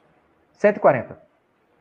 Também. Até 140 da foz do Rio Amazonas, a água ainda, ainda ela é potável, ela não é salgada. A quantidade, a quantidade de sedimentos que o Rio Amazonas joga na foz é tão absurda que ele formou a ilha de Marajó. Certo? Quantos quilômetros quadrados tem a ilha de Marajó? Você já se perguntou isso? Em torno de 50 mil quilômetros quadrados. Sabe qual é o tamanho da Suíça, Anderson? Em torno de 50 mil quilômetros quadrados. A Suíça é do tamanho da ilha de... A Suíça é do tamanho da ilha de Marajó, filho. A Suíça é do tamanho da de Marajó. É brincadeira. Dentro do estado do Pará, eu consigo colocar duas Franças e sobra estacionamento de shopping ainda. O estado de São Paulo, o tamanho da Grã-Bretanha. O estado do Rio de Janeiro, o tamanho da Dinamarca. Será que as pessoas sabem o país que a gente tem, cara? E será que as pessoas já se perguntaram como a gente conseguiu manter esse território, né? Como que nós conseguimos conquistá-lo? Né? O Brasil Barão inteiro é poucos quilômetros menor que a Europa inteira, né? É, o, o Ba- o Barão do Rio Branco, um dos, dos, dos maiores símbolos que a gente tem pro, pro exterior, né? Imagem brasileira, é o Cristo Redentor, e o segundo, vamos concordar, o bondinho do Pão de Açúcar. Certo? De quem que foi a ideia do bondinho do Pão de Açúcar como atração turística? Barão do Rio Branco. O Barão do Rio Branco. A quantidade de terra que esse cara conseguiu para o Brasil é absurda, cara. A quantidade de terra que ele conseguiu para cá é absurda. É tão absurda que as áreas no Pará que estão em disputa judicial, que você não sabe de quem é aquele terreno, sabe? Morreu, está em herança, está em inventário, é, a, a, a escritura está meio esquisita. A quantidade de terra no Pará que está em questão judicial, que você não sabe quem é o dono, é do tamanho do Senegal. que está subjúdice, que está, que está em questão na justiça. A, a, a, quantidade de terra que tem no Pará, que está em disputa na justiça, dá um Senegal. Será que o brasileiro sabe o país? Então isso, isso tem que ser ensinado. Ô, ô professor, tô... o, o Rodrigo mandou o seguinte aqui no, no chat. Uma, ele botou uma pergunta exclamação, né? Conquistamos dando espelho para índio, né? Porra. Oi? Ele botou assim: conquistamos dando espelho para índio? Porque essa é a narrativa que é vendida, né? É, não, puta, me fala assim, não, né? Pelo amor de Deus. A, a história, a gente fala. Do... Idiota, né? Não, não, é, é, bicho, é horrível. A história do, do Velho Oeste, nos Estados Unidos, com aquelas carruagens e tal. Cara, a história da chegada do gado no Brasil e do crescimento do rebanho bovino no Brasil e como que isso foi explorado por vaqueiros que conseguiram sair da situação de escravatura e fizeram a ascensão social e viraram grandes empresários de, de corte da carne. Tem histórias extraordinárias ali. A história do boi do Brasil, a história do boi no Brasil merece um nem um filme, não, merece uma série. É fantástico demais, fantástico demais. E aí os professores de história fazem isso que eles estão falando aí, né? que conquistaram o Brasil oferecendo espelho para a Índia. Ah, pelo amor de Deus, né, cara? Isso é um ofender os índios pra caralho. Né? E sem contar que uma das ocupações humanas mais antigas que a gente tem registro na América do Sul, muitas delas estão no Brasil. Né? A gente tem pinturas rupestres, tem, tem sinais de ocupação de caverna, de habitação aqui, em torno de 8 a 10 mil anos atrás que, que existe até uma escola de é, paleontologia, né, de arqueólogos e paleontólogos, que dizem que a ocupação primitiva do Brasil é muito anterior a isso. É muito anterior à migração humana pela Berinja de 12 mil anos atrás. E é muito curioso você perceber que nós conseguimos chegar lá na pontinha do Alasca, quando aquela, aquele trecho entre a Rússia e o Alasca ainda era congelado, né, que tinha uma ponte ali chamada Berinja, a gente chegou, calcula-se que a espécie humana tenha chegado lá mais ou menos por volta aí de 12, 13 mil anos atrás. Alasca? E, é, a gente atravessou, né? A população veio da Eurásia. Ah, o Estreito de Bering, que chama. Né? Bering. Né? Aí tinha, é, tinha uma ponte chamada Berinja, uhum. né? Que era tudo congelado. Tinha um, um continente ali que a gente chamava Berinja. Uhum. Os humanos atravessaram aquilo mais ou menos uns 12, 13 mil anos atrás. E por volta de 10 mil anos atrás já tem sugestão de presença humana no Brasil. Como que esses caras chegaram aqui, bicho? Como? Na, no século XVI, quando algumas expedições espanholas desciam o Amazonas, foi, a primeira expedição a cruzar o Amazonas de cima para baixo até sair na foz os relatos dessa expedição, porque os espanhóis, os, os europeus já vinham para a América do Sul e Latina, provavelmente bem antes do que eles falam que eles descobriram oficialmente isso aqui. E provavelmente eles passaram doenças para os índios, varíola. E essas doenças causaram uma desgraça muito grande. Inclusive, é provável que a conquista do, do Império Inca e Azteca tenha sido facilitada por desagregações decorrentes de, de líderes que morreram de varíola. Reis, príncipes, guerreiros. A varíola matou aquilo tudo, os caras estavam vulneráveis, os espanhóis vieram, ficou fácil de pegar. Principalmente o Império Inca. Mas então os espanhóis estavam descendo o rio Amazonas no século XVI, 1560. O relato dos caras, bicho, era de habitações e sequência no Rio Amazonas, nas margens do Rio Amazonas, que chegavam a se estender por 30 quilômetros sem falha. Você tinha aldeias na margem do Rio Amazonas que chegavam a ter 30 quilômetros, cara. A civilização é, marajoara, né, lá da ilha de Marajó, eles construíam pesqueiros que é difícil de você imaginar como que os caras construíram pesqueiros daquela dimensão, às vezes quase uma piscina olímpica, na mão, sem reta escavadeira. As, as porcelanas que os portugueses levavam de Marajó e de algumas tribos no, do interior do Pará para Lisboa, elas eram de melhor qualidade do que as porcelanas fabricadas na Europa na mesma época. Esse é o nosso país, cara. Pensa. Pensa uh, o que, que a gente tem na mão. Tem, o pessoal está colocando muito no chat aqui que não sabia quase tudo que o senhor está contando aí, né? E, e, falando aqui que falando das falácias que foram vendidas para eles na escola e tudo mais na universidade. Uh, não sei se o senhor tem alguma recomendação para essas pessoas que só conhecem o Brasil que foi vendido para elas. Por onde que elas poderiam começar? Se um norte, pô, eu saí da tenho uma educação péssima sobre a história do Brasil. O que, que eu posso fazer hoje para começar a conhecer o nosso país? Rapaz, aí sinceramente, eu do alto da minha arrogância, eu me sinto em dívida. Eu tenho que escrever essa porcaria dessa série. Não porque ela vai ser definitiva, mas porque pelo menos ela vai dar esse norte. Sabe? As pessoas vão, vão saber quais trabalhos ler, quais livros ler, é, por onde ir, ter uma noção. De, de repente, até ter alguma coisa na qual ela discorde e que ela se veja motivada a ir lá e desmentir. E aí, com isso, ela vai acabar estudando mais sobre aquele assunto. Então, assim que eu terminar, eu tenho, eu tenho esse livro que eu vou publicar. Minha esposa está me enchendo o saco para poder. Me enchendo o saco, não, Tadinha. Me pediu para poder terminar um outro que eu já tinha começado. Aí, se bobear, acho que eu vou adiantar esse negócio, fazer isso em 2021, 2022. Pelo menos preparar uns dois livros dessa série. Século XVI, século XVII, já vai dar para as pessoas entenderem um pouquinho. A gente... trabalho. É, já que o senhor entrou nesse, nesse assunto dos seus livros, como é que a gente faz para conseguir adquirir os seus livros?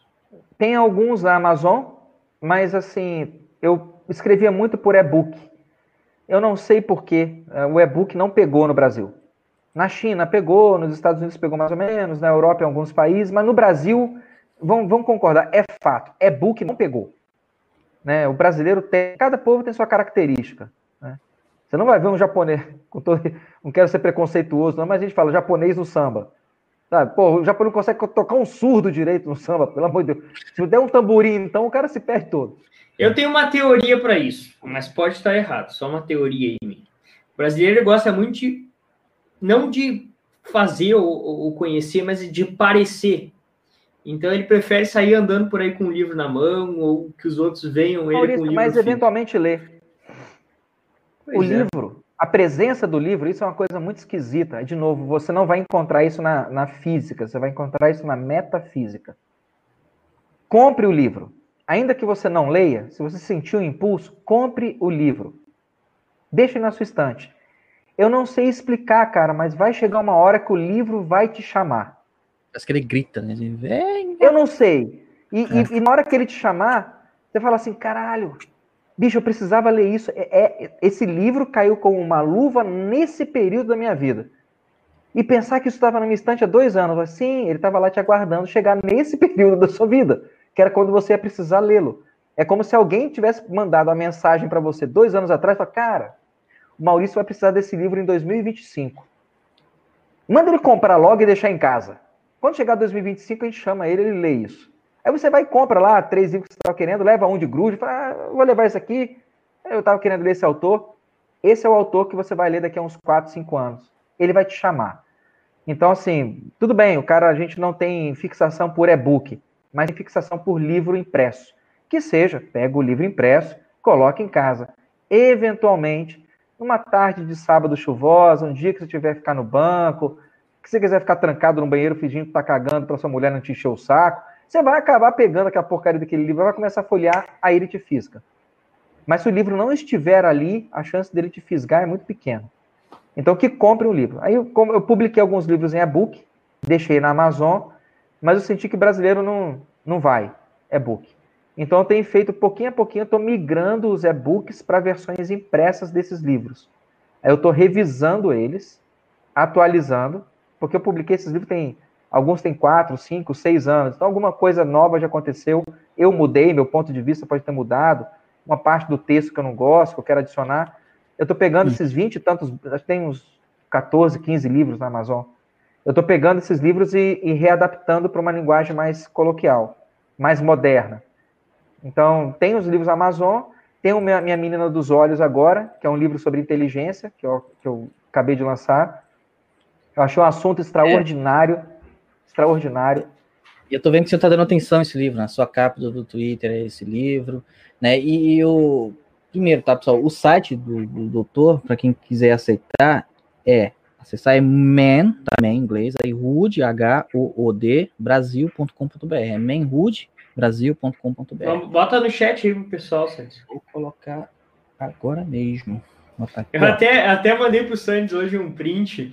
É, o senhor colocou, disponibilizou um e-book gratuito lá no Twitter. pesquisei no, no Google o seu nome, daí apareceu um tweet lá que, que colocou um um e-book disponível gratuitamente para o pessoal. E daí teve um cara que comentou assim: a editora, a, a editora liberou? A editora aprovou esse seu post? E daí o senhor respondeu: a editora é minha e o livro é meu. Meu, ué. Inclusive, inclusive muitos dos livros do doutor tá grátis, né, para Kindle Unlimited, né? Então, fica a dica, assim, o Kindle vocês podem baixar muitas Mas obras. Mas esses, esses, livros da, da Amazon, Anderson, a não ah. ser que a pessoa tenha muita, muita curiosidade, ou sei lá, porventura consiga algum arquivo desse aí perdido na internet. Mas esses livros que estão na Amazon, eu recomendo aguardar um pouco. A não ser que o cara queira muito ler, sabe? Porque eu vou fazer uma, uma, uma versão revisada e, e mais bacaninha deles em, em. Fazer a segunda edição, né? Impresso, é. E, é. Talvez vou mudar algumas coisas. Aí, eu... seu livro, Inteligência, uma breve viagem pela característica mais incrível do cosmos. Esse é o, o título e subtítulo. Achei muito bonito. E, e, o que, que o senhor entende por inteligência? Por que, que o senhor acha que isso é tão incrível, é a coisa mais incrível de todo o cosmos, de todo mundo? A gente Os... leu recentemente, né, Sandes? O, a gente fez uma resenha lá no canal do MBC das obras do professor Pierre, que é sobre aprendendo a inteligência, né? Isso. Mas segue aí, segue aí. Eu, não, eu não quis. A minha intenção não é fazer um livro sobre é, estímulo cognitivo, aprimoramento de raciocínio, como tirar mais notas no teste de QI. Uhum. Eu abordei a inteligência como se ela fosse. Eu abordei a inteligência de um jeito médico, como se ela fosse um sintoma. Sabe? É como eu vou analisar a coluna vertebral eu vou analisar pelos corporais, eu vou analisar bípedes, quadrúpedes, eu vou analisar inteligência. É um sintoma. A natureza, nesse planeta, produziu a inteligência como um sintoma em várias espécies. Eu comecei querendo analisar a inteligência humana, mas na sequência, cara, eu fui fisgado pelo tema, vendo o quanto que isso é quase como se fosse um Fibonacci Sabe? A inteligência, ela está em todo lugar. Mas é em todo lugar, em todo lugar. É, na parte 3 o senhor cita alguns tipos de inteligência, né? Aqui no seu livro. Inteligência natural, Planta, bactéria, cupim. O cupim tem um milímetro e pouquinho de tamanho, um milímetro. Ele constrói uma, uma colônia que tem um metro de altura. Ou seja, o cupim consegue construir um prédio que é mil vezes maior do que ele. É como se você, Maurício, construísse um prédio de 2 mil metros, 2 quilômetros de altura, utilizando cocô, saliva e barro. É o que o cupim usa. E o cupim é cego. E ele não tem engenheiro, não tem arquiteto. Ele constrói aquilo numa determinada disposição para que o circuito que o Sol faz em cima da superfície do planeta mantenha a superfície do cupim, do cupinzeiro e o interior do cupinzeiro numa temperatura mais ou menos constante. Nós humanos, por arrogância, chamamos esse nível inacreditável de inteligência de instinto, o que só depõe contra nós e não contra o cupim. Uh, outras espécies, cara, golfinhos. Golfinhos nadam em bandos de, às vezes, 300, 400, mil indivíduos. É gente pra cacete. Pensa, você tem um bando de golfinhos nadando lá com 300 atrás de um cardume de sardinha, de anchova. Os golfinhos têm os amigos preferidos deles lá dentro. Sabe? Nós somos parça. Tem as Nós panelinhas também. Tem as panelinhas, exatamente. E cada golfinho tem um nome. Existe um assovio determinado com que eu faço para poder chamar o Maurício. E existe um outro assovio que eu faço para chamar o Anderson. Nós estamos nós de, determinando uma, uma estratégia. Quando o bando estiver avançando para poder pegar o cardume de anchova, talvez o cardume vá para um lado, talvez o cardume vá para o outro. Então eu vou pedir para o Maurício ir aqui, vou pedir para o Anderson aqui e eu vou no meio. Quem de nós perceber que o cardume está indo para o lado dele, para não dar pista para os caras que não são da nossa patota, o Anderson, que está vendo o cardume de anchova vir para o lado dele, ele vai soltar um assovio chamando Maurício e chamando o Alessandro, sendo que nesse assovio está a informação dos nossos dois nomes e para qual lado que nós devemos nadar para poder encontrar as anchovas que o Anderson encontrou. É linguagem, né? Olha, e olha a sofisticação da linguagem. Ah, mas os cetáceos não são, não são animais mas, inteligentes. Mas de modo que os outros ouvem e não entendem? Ele só fala, ô Anderson, chega aí. Ô Maurício, e beleza? Eles tipo como a gente estivesse sendo discreto, ei, vamos ali. É. Ei, Maurício, fala Maurício. É, porra, toda vez que o Alessandro fala isso é para nadar pro lado dele. É, tô aqui, rapaz, no flanco, no flanco, na esquerda, na esquerda. Tipo sinal no beisebol, né? Tipo... É, cara. E, e a, a, as pessoas falam assim: ah, mas um animal, um golfinho, não é inteligente porque ele não produz tecnologia. Deixa eu te falar, o, esse animal vive numa, num pedaço do planeta, num pedaço que corresponde a dois terços do planeta. Né? A gente chama de planeta Terra, mas dois terços desse planeta é feito de água, planeta... que é o habitat do golfinho. Ele mora em dois terços do planeta e não precisa de celular, linha telefônica, água encanada, fossa, nada. Tudo que ele precisa para levar uma vida tranquila e produtiva é do corpo que a natureza dele, que a natureza deu para ele. Qual de nós dois é mais sofisticado? Eu, eu largo você, pequeno primata pelado, bípede, no meio do mato, e em menos de três semanas de largados e pelados, você está chamando, pelo amor de Deus, produção, me leva embora daqui. Não, não tem presa, não tem pelo, não tem garra, nada para defender. Já era. Não tem casco. O nosso cérebro, ele tem três camadas. Né? Tem a parte cinza, a parte branca, que é 90% do seu cérebro, e tem a partezinha mais de fora, que é o córtex e o neocórtex, que é mais ou menos 100, 100 milhões de neurônios, que é o que a gente está usando para poder conversar aqui agora, o neocórtex. Quanto mais é, o seu neocórtex comunica com a parte de baixo, porque o grosso da informação, tudo que você já viveu, está guardado na sua substância branca.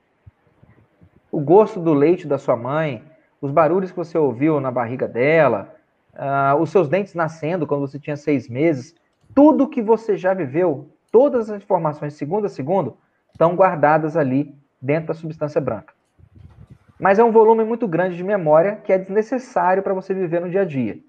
Então você deixa essa memória armazenada no seu HD e vive com a RAM aqui de cima. Existem neurônios que mergulham da RAM para a substância branca. Que é aquela hora que você fala assim, cara, era, era, pum, ó, o neurônio que mergulha está indo lá embaixo buscar informação e trazer para cima. A informação está guardada, mas eu não frequento muito aquela caixa então eu preciso dar uma forçadazinha, o neurônio vai conseguir ir lá e buscar informação. Quanto mais neurônios perfurantes desse você tem por polegada quadrada, melhor vai ser o seu acesso a informações armazenadas. Concorda? Concorda? É, eu acho que sim. Sim, sim, sim. Quanto mais neurônios eu tenho acessando, quanto mais fios eu tenho, cabos acessando a minha memória armazenada, Uhum. Mais fácil, mais rápido, mais dinâmico vai ser meu acesso e meu uso da memória armazenada. Estão interligados todos, então eles fazem a sinapse. Isso, a sinapse mais rápido. O nosso cérebro tem três camadas e pesa 1,4 kg, 1,5 kg. O cérebro de uma cachalote pesa uns 5, 8 quilos. Tem quatro camadas e tem quatro vezes mais neurônios que mergulham do que os nossos, por polegada quadrada. O cérebro de um cachalote perto de um ser humano é uma coisa alienígena. E talvez por isso, praticamente você não encontre mais cachalotes de 30 metros, como Moby Dick. É, então o cérebro de uma baleia gigantesca é um pouco maior que o nosso? Um, eu estou falando de um cérebro de 1,4 kg para um cérebro de 5 quilos? O que você está querendo dizer? É tipo uns 30 Tudo bem. Aí você, eu sei, aí você está querendo cair na armadilha que seus professores de ciência colocaram para você, que chama quociente de encefalização. Porque nós tivemos que ter, fazer as maiores ginásticas mentais possíveis para garantir à espécie humana um lugar menos constrangedor no trono da inteligência nesse planeta. Hum. Porque quando você fala de tamanho de cérebro, bom, tem bichos que têm cérebro maior que o nosso. Não, não, então o tamanho do cérebro não importa. O que importa é, é a relação tamanho do cérebro, tamanho do corpo. É, deixa eu te falar, tem alguns marsupiais que têm uma relação melhor do que a nossa. O bichinho é desse tamanho, parece um rato. Então, a relação deles é, é bem melhor que a sua. Não, então, é quantos neurônios neocorticais eu tenho em relação à massa total do cérebro? Então, cara, aí a gente volta para o problema da cachalote, porque ela tem uma relação melhor que a sua. A relação em que sentido? Nós, nós tenta, a verdade é que nós tentamos construir livros mostrando que nós somos a espécie mais inteligente desse planeta, segundo obras que a nossa própria espécie escreveu. Eu não conheço nenhum livro dizendo que nós somos animais inteligentes assinados por cetáceos, polvos, é, bonobo, capivara. O livro que diz que a gente é inteligente foi escrito por nós? É sério? Uhum. Então, não. Cetáceos são animais inteligentíssimos, cara. Abelhas são animais inteligentíssimos. A capacidade de geolocalização de uma abelha, a memória, a, a, a quantidade de informação sobre um campo de flores com a abelha armazena num cérebro daquele tamanho é desconcertante. E a gente, de novo, para não perder o trono, chama essa merda toda de instinto. Não é instinto, isso é inteligência. E não é só aqui no planeta. Você vê inteligência na, no formato de átomos, de galáxia, nas forças físicas que regem seu universo, na própria maneira que os seres vivos se reproduzem nesse planeta. É tudo um absurdo só. É um absurdo. A matéria que compõe mais de 90%, 95% do universo é matéria escura. É nada. A gente não sabe o que, que é. Só 5% são elementos: carbono, hidrogênio.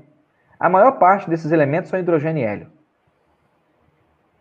Quase tudo que constitui nós, o cálcio, o zinco, o magnésio, o ferro, o carbono, o oxigênio, eu, tudo que constitui eu, Maurício, você, Anderson, isso não existe no universo. Isso é fabricado. Sabe por quem?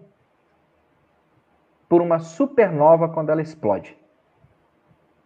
Se você vagar pelo universo, você não vai encontrar carbono. Você não vai encontrar zinco. Você não vai encontrar ferro. Você não vai encontrar ouro. Você não vai encontrar prata. Esses elementos mais pesados só, só são produzidos com uma estrela muito maciça. Ela cresce demais, se expande demais. O volume dela é tão grande que a força da gravidade acaba fazendo ela colapsar, então ela explode. E no que ela faz isso, essa pressão formata, forja esses elementos químicos mais pesados e ela manda, cospe isso tudo para o espaço. Então a gente foi formado por poeira de alguma supernova que aconteceu nas nossas redondezas há bilhões e bilhões e bilhões e bilhões de anos. Você achar que todo esse processo, que uma supernova bilhões de anos atrás explodiu e formatou esse essa galáxia, esse grupamento local, esse sistema solar nosso, e dotou ele de material genético capaz de se reproduzir. E entenda, você pode pensar que você, Anderson, está aqui para usar seu material genético para produzir um filho, mas eu enxergo como um material genético está usando o Anderson para produzir mais material genético. Nós somos o veículo. Nós não somos o fim. Nós somos o veículo. E por alguma benevolência muito grande da inteligência que fez isso tudo, por um, um ato de bondade infinita, ela permitiu que você tivesse consciência do universo enquanto você é um veículo. Nós somos hospedeiros de uma inteligência cósmica, o senhor está dizendo, mais ou menos. Seu cérebro é uma antena. Todo esse conhecimento existe aí. Tudo que você tem que fazer para acessá-lo é tirar do caminho a coisa que mais atrapalha e mais dá interferência, que é você mesmo. Essa identidade pessoal que você construiu. É isso que impede a gente de ter acesso a esse oceano de conhecimento. Você tem que se tirar. Tire-se do, do, da frente, sabe? Joga você mesmo no chão e deixa e aceita, e medita, reflete. As coisas conduzem a gente por esse mundo. Tudo tem, ninguém nasce sem um talento e nada está aqui sem um propósito. Até essa desgraceira desse Covid que a gente está vivendo, ele tem um propósito. Eu tenho falado muito isso. Ele tem um propósito, por exemplo, de permitir que você selecione melhor seus amigos, por exemplo. Tá sendo mais fácil, não tá? É. Tá. Chegou em casa de máscara e fez assim para tocar na minha mão, já. Pronto. Não, não assim, é, geralmente é assim. Cara, não, mas os dois é, é viado para mim. E, e a mesma coisa ao contrário, né? Às vezes você vai lá no açougue, você vai na padaria, sei lá, o cara que tá lá atendendo tá lá sem máscara, puto da vida, e fala, rapaz, eu vou te passar aqui meu WhatsApp, eu tenho um grupo no Telegram, entra lá, porra. O cara, você, você, você é ponta firme. Você seleciona, você se desfaz de um e pega, pega outros. Quantas máscaras não caíram na política? É. Então, há inteligência absurda em tudo. Eu tento expor nesse livro um pouquinho disso aí. Que as pessoas entendam, cara, e que a gente deveria ser profundamente grato. Com grande humildade, a gente deveria ser profundamente grato a isso. O Alexandre até mandou um superchat aqui e falou o seguinte: por favor, queremos mais conteúdos sobre isso. Então, Alexandre, assim, eu, o livro do professor vai ser exatamente sobre isso, né? É, já foi publicado ou ainda não? Não, já foi publicado. Depois eu passo para vocês o, o, telefone. Vocês têm grupo no Telegram, né? A gente passa lá o do, do, livro. Eu tô. Vocês têm grupo no Telegram, porra. Eu tô no grupo do Telegram de vocês lá. Eu sigo vocês, pô. Livro do Henrique, que... o MBC, o Saia da Caverna, eu tô lá também. Show.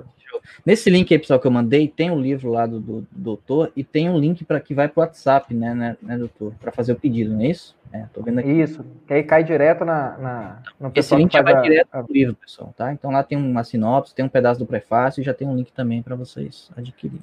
Fica mais assim, simples, vale a pena a reflexão a Silvana que tinha mandado já um superchat, foi ela que mandou aquela hora de superchat perguntando o que fazer com o filho que cresceu e acha tudo. Daí ela respondeu, mandou o seguinte agora: Talvez o doutor não tenha entendido minha pergunta.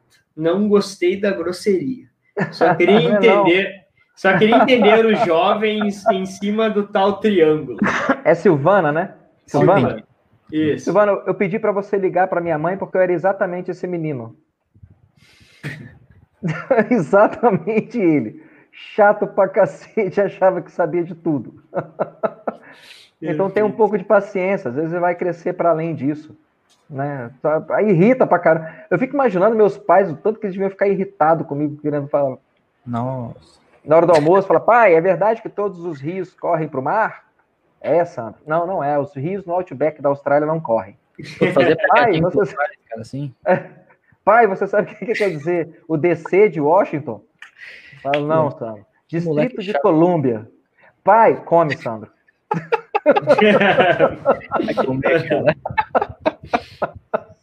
tá, e, e, o senhor tem filhos? Tem, uma menina de 28 e um menino de 21. E eles foram iguais ou não? Eu acho que, que mais ou menos. Minha filha formou em medicina, já trabalha já, e meu filho está no quinto ano. São as duas são duas grandes luzes na minha vida. Eu me sinto abençoada por ter, sei lá, por que, que eu fui, por que, que eu mereci botar esses dois bichinhos no mundo. É, só posso agradecer. A Simone, que é membro lá da MBC, tá, contribuiu e colocou: Golfinhos me faz lembrar da jornalista arrogante que trabalha com Lacombe. Deve ser a Amanda Klein. Lá esse dia, né, né? Ela te fez uma pergunta e o senhor perguntou assim: É, você sabe por que golfinho fica encalhado? Né? Dela, ah, eu que tô te fazendo uma pergunta, você que me responda. Você lembra disso? Lá no Lembro. Eu perguntei, a compreensão da minha pergunta contém a resposta da sua. É que o argumento dela é o seguinte: todos os países estão fazendo lockdown, então logo isso está certo, né?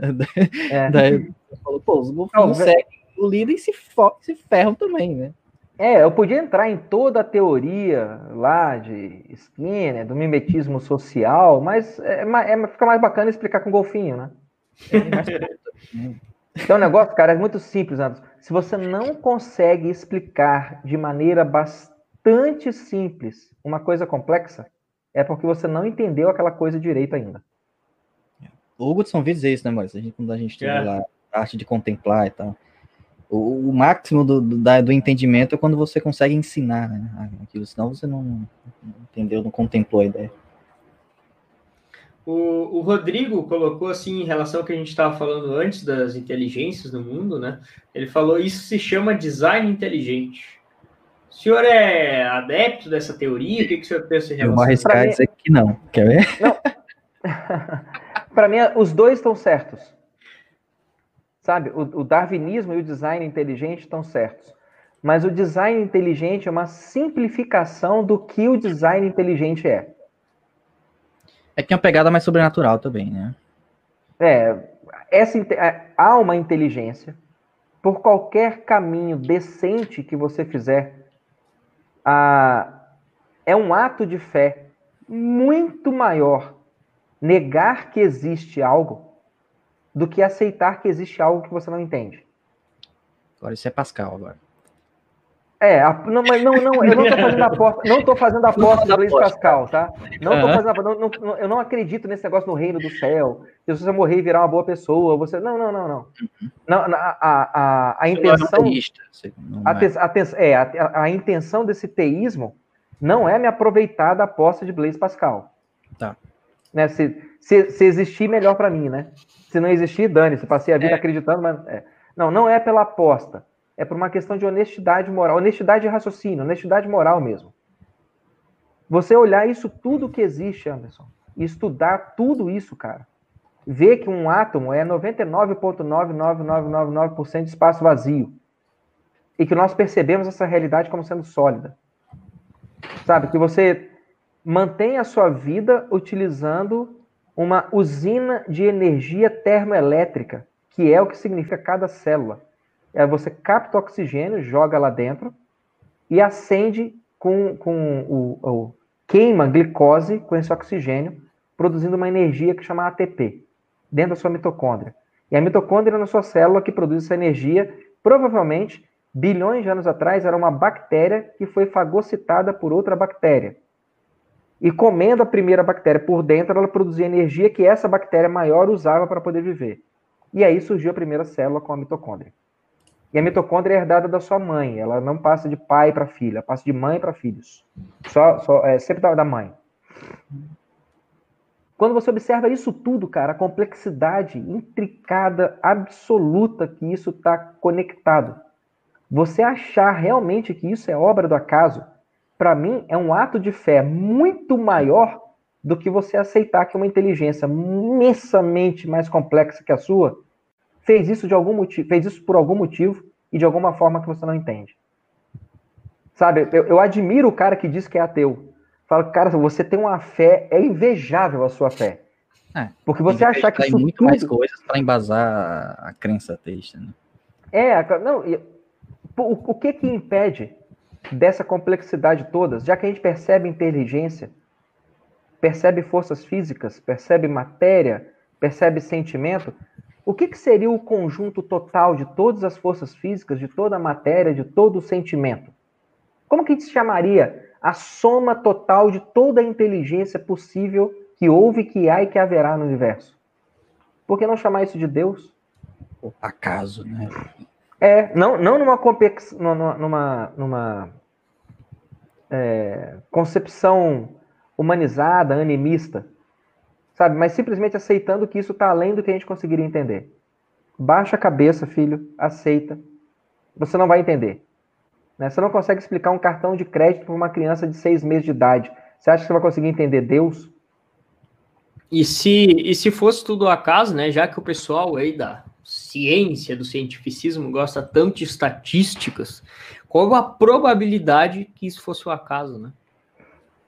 O, o Olavo fala lá no Jardim das Aflições do clinamen de Epicuro e da lei da queda do Demócrito, né? Que os epicureus acreditavam que tinha as ideias já dos átomos, né? Se juntavam de forma por acaso, formavam as coisas por acaso. Sei lá, um monte de átomos se juntou, formou uma pedra por acaso, e um dia, por acaso, aquele se desmanchar e ser mais pedra.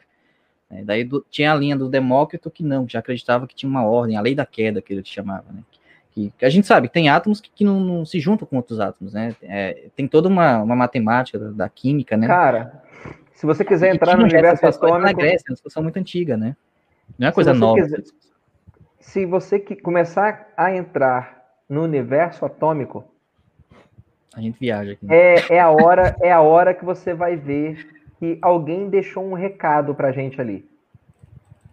É muito, muito redondo, né, para ser. Não, recado. não é só isso os elétrons, eles mudam de órbita. Vamos pensar em um átomo como se fosse um sistema solar. É uma concepção reducionista simplista, mas ela funciona. O Sol é um núcleo e os planetas são os átomos. Toda vez que um, que um, um o Sol é o núcleo, os planetas são os, os elétrons. elétrons, elétrons desculpe. Toda vez que um elétron muda de órbita, ele libera uma certa quantidade de energia, um quantum de energia. Certo? Certo. E você consegue ver isso a, na luz polarizada. Em, em, gases aquecidos, ionizados, por exemplo, você coloca um prisma, você vai ver. Uhum. O que a física quântica conseguiu perceber é que os elétrons saltam de órbita, mas eles não passam de uma órbita para outra. Ele, ele não está numa órbita assim e de repente ele, opa, passou para outra. Não, não ele está aqui e de repente ele aparece aqui. Ele não fez esse caminho. É um teleporte, né? É, ele está aqui e de repente ele aumentou o grau de energia dele e ele apareceu aqui. Ele não fez o trajeto. Ele simplesmente está num ponto e depois ele está no outro. Ah, por onde que ele andou? Como que ele tipo saiu desse ponto? De Deus, né? como, que, como que você estava de um lado da rua e quando você foi atravessar a rua, você apareceu do outro lado, no outro quarteirão, mas você não fez esse trajeto andando na rua. Por onde no espaço você foi? E isso acontece, porque é quando, quando você vê lá é, a, a, experiência, o, o Double Speed Experiment também, né? Que você testa o elétron como partícula, ele se comporta como onda. Você testa ele como onda, ele se comporta como partícula. Uhum. Você entende que são pequenas pegadinhas que parece que alguém deixou ali para falar assim, mas tu é burro mesmo, hein? Tem muitas questões. Conseguiu, che é... Conseguiu chegar até aqui e não consegue entender isso, mas você é burro mesmo. Eu vi uma vez a discussão, o senhor que é da medicina pode dizer isso, que, que o, o DNA é feito de proteínas mas quem faz proteína é DNA, e fica aquela discussão que o ovo da galinha, que, que vem antes. É cheio de, de, coisas assim na natureza, né? A sopa coloidal, cara, o, o seu DNA, o prime, a primeira célula sua que foi formada, quando o óvulo da sua mãe juntou com o espermatozoide do seu pai, aqueles 46 cromossomos tinham o equivalente a 2 mil livros de 500 páginas cada um. É porque você já viu, é tudo base, né? A, G, T, C, G, U, C, G, T, C, G. Se a gente considerar que as palavras em português têm em média 4 a 5 letras, e que uma página tem aí em torno de 600, 400 palavras, 500 palavras uma página, certo? Arial 12. É. Se eu juntar todas as, as letrinhas que tem escritas no seu DNA inteiro, eu vou conseguir preencher 2 mil livros de 500 páginas cada um. A sua primeira célula quando o espermatozoide do seu pai juntou com o óvulo da sua mãe, ali tinha 2 mil livros de 500 páginas cada um. O óvulo tem 100 micra de tamanho. É o pingo do i numa página do Word quando você usa Arial 10. É 10. 10. É aquele pingo. Aquilo é um óvulo. O óvulo é umas 40, 50 vezes maior que o espermatozoide. Dentro daquele pingo, a maior parte dele é citoplasma. Dentro dele tem um núcleozinho. Dentro desse núcleozinho tem a cromatina, que foi o material genético do seu pai e da sua mãe que se juntaram. Isso tudo está dentro do pingo daquele I, certo? Certo. Esse material genético que está dentro do núcleo, que está dentro do citoplasma, que corresponde ao pingo de um I e areal 10, continha informação suficiente para preencher 2 mil livros de 500 páginas. É livro pra cacete, não é? E com uma configuração toda correta para fazer o que tinha que ser e feito. Você já foi, e você já foi numa biblioteca que tem 2 mil livros com 500 páginas cada um? Várias bibliotecas têm mais de mil livros, vai. Provavelmente vocês já colocaram o pé em algum. Já, biblioteca. já, já, já. Já. Sim. Aonde, Maurício? Mais ou menos, só um. Eu acho que no Rio. Eu Ótimo. fui na, na biblioteca. É, não sei qual é, não sei se é Biblioteca Nacional, alguma coisa ah, assim que fica no centro próxima, do Rio ali. Próxima vez que você for lá, pede para o cara da biblioteca te mostrar uma estante que tenha dois mil livros de 500 páginas cada um. Leva uma marmita, uma garrafa de água, senta ali na frente daquela estante durante nove meses e vê se sai um bebê dali. e você vai falar para mim que isso é obra do acaso, filho? O salto de fé que você está me pedindo, eu não consigo. é aquela ideia meio alquimista, né, da troca equivalente. Você juntar todos todos os componentes que tem o corpo humano, carbono, tudo, água, botar num balde ou mexer, não, não sai uma pessoa, né? Não sai. Como que isso está programado? Como que aquela informação toda está ali? Né? Isso não é utilizado só para gente, vários outros animais utilizam o mesmo processo. E se você observar, tem esse lance do universo fractal. Sabe? É, a, se você observar, pegar fotos, eu tenho uma foto que eu gosto muito. Deixa eu ver se eu encontro ela aqui. Nós construímos as cidades mais ou menos da maneira como a gente constrói o nosso corpo.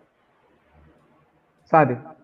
É, um bairro é um tecido, as ruas e avenidas são vasos sanguíneos. Só Brasília que é um avião, né? Não é um avião. Dizem que aquilo lá é um avião, né? Dizem, né? Quer ver o que eu vou, eu vou encontrar aqui, cara? Que isso aqui, isso aqui é muito absurdo. Dá para ver isso? Anderson, tá mostrando. Vamos colocar a tela cheia aqui rapidinho, só pra gente. Aí. Dá, dá pra, ver, ver, não dá? Dá. dá o que, que, é isso? É Parece uma colmeia, não é? é uma colmeia, é. Não é? É. É, caiu a ficha, uma colmeia, sim. Não, é o olho de uma abelha. Uma abelha. Bah. Então a abelha constrói a casa dela da maneira como ela enxerga o mundo. É um fractal. Não é absurdo, cara? Mas é, é tudo obra do acaso, viu? Tudo obra do acaso. É. Pelo amor de Deus, né? E daí, ó, a Selmira mandou um superchat para nós, apoiou o nosso trabalho. Lembrando que quem contribuir com o superchat acima de 10 reais vai concorrer a dois livros no final da live. E ela fez a seguinte, o seguinte questionamento: Estamos sozinhos no universo? O que, que o senhor pensa sobre isso? Não, não mesmo. Ufologia agora. Daí, é, daí a você.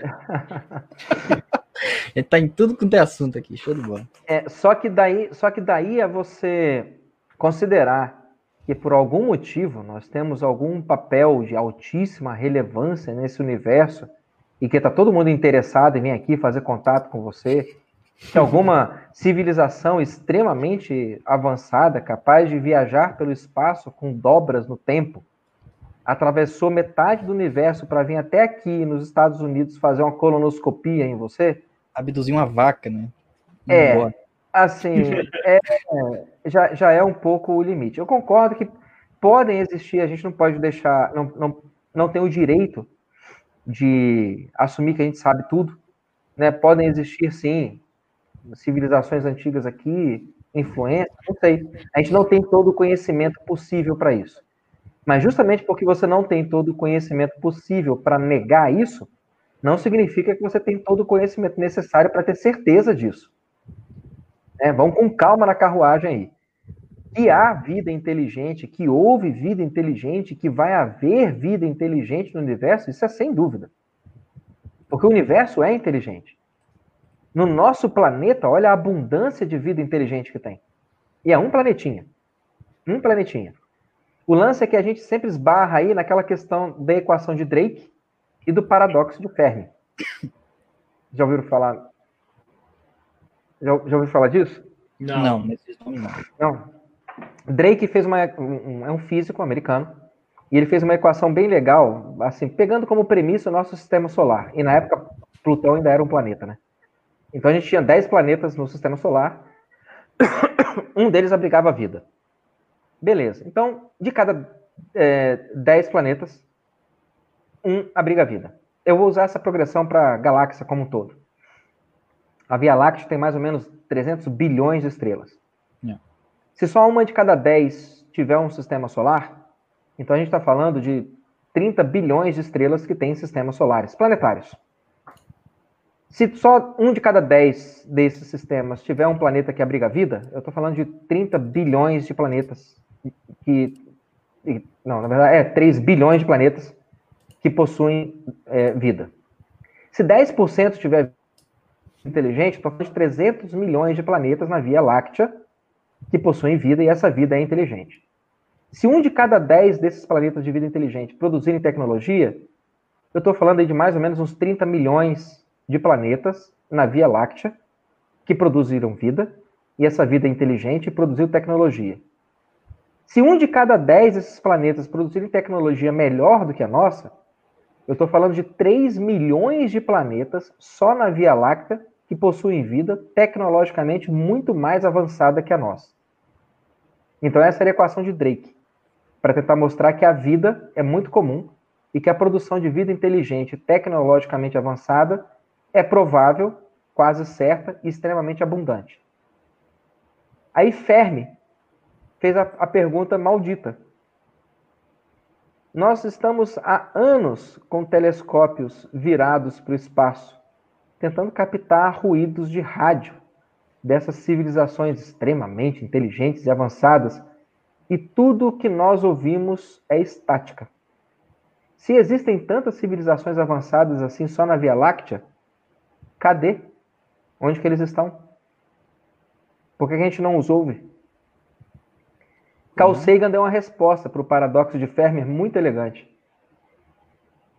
Primeira coisa, é, se eles são tecnologicamente mais avançados que a gente, você acha que eles já não detectaram a gente muito antes? Eles não querem que a gente os ouça? Talvez eles se comuniquem em algum tipo de frequência que não é para não é para gente. E outra coisa, e se esses caras são tão mais tecnologicamente avançados que a gente, como nós somos avançados em relação à ameba? Você perde tempo tentando se comunicar com a ameba? Pronto, está resolvido o paradoxo de Fermi. O problema do paradoxo, a equação de Drake é um exercício de humildade.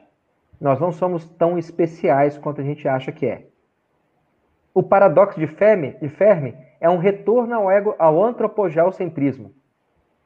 Tá, a gente pode não ser tão especial, mas a gente está aqui, por que, que ninguém procura a gente?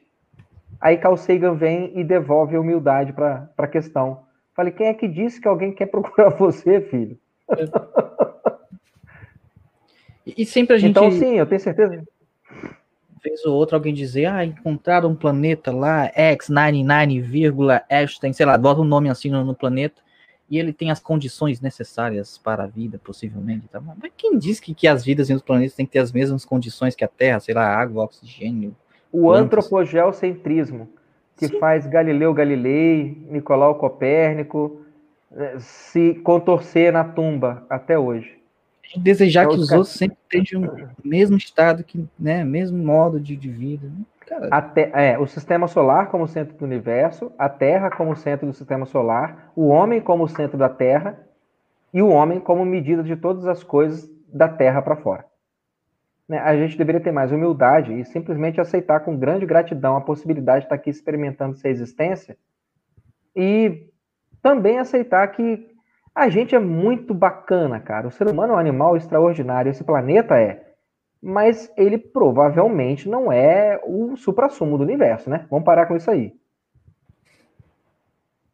O... para a gente mudar um pouquinho de assunto aí, o Alexandre mandou novamente o superchat e perguntou assim: se não me engano, o doutor falou sobre algo parecido com propósito, vocação, talento, um sentido de viver. Para aqueles que, como eu, temos uma deficiência cultural, o que devemos fazer para servir? Help. O mais rápido que você puder, passe numa livraria e estude, não é leia Estude Ética a Nicômaco, de Aristóteles, e Meditações de Marco Aurélio. São dois livros bem pequenos, bem fáceis. O Meditações é até meio repetitivo, né? Porque Marco Aurélio fica batendo a, a, o martelo aquele lance da, da transcendência, da, do desapego, né? Da, do senso do ser e de que nada disso aqui tem muita importância. Mas são dois livros valiosíssimos.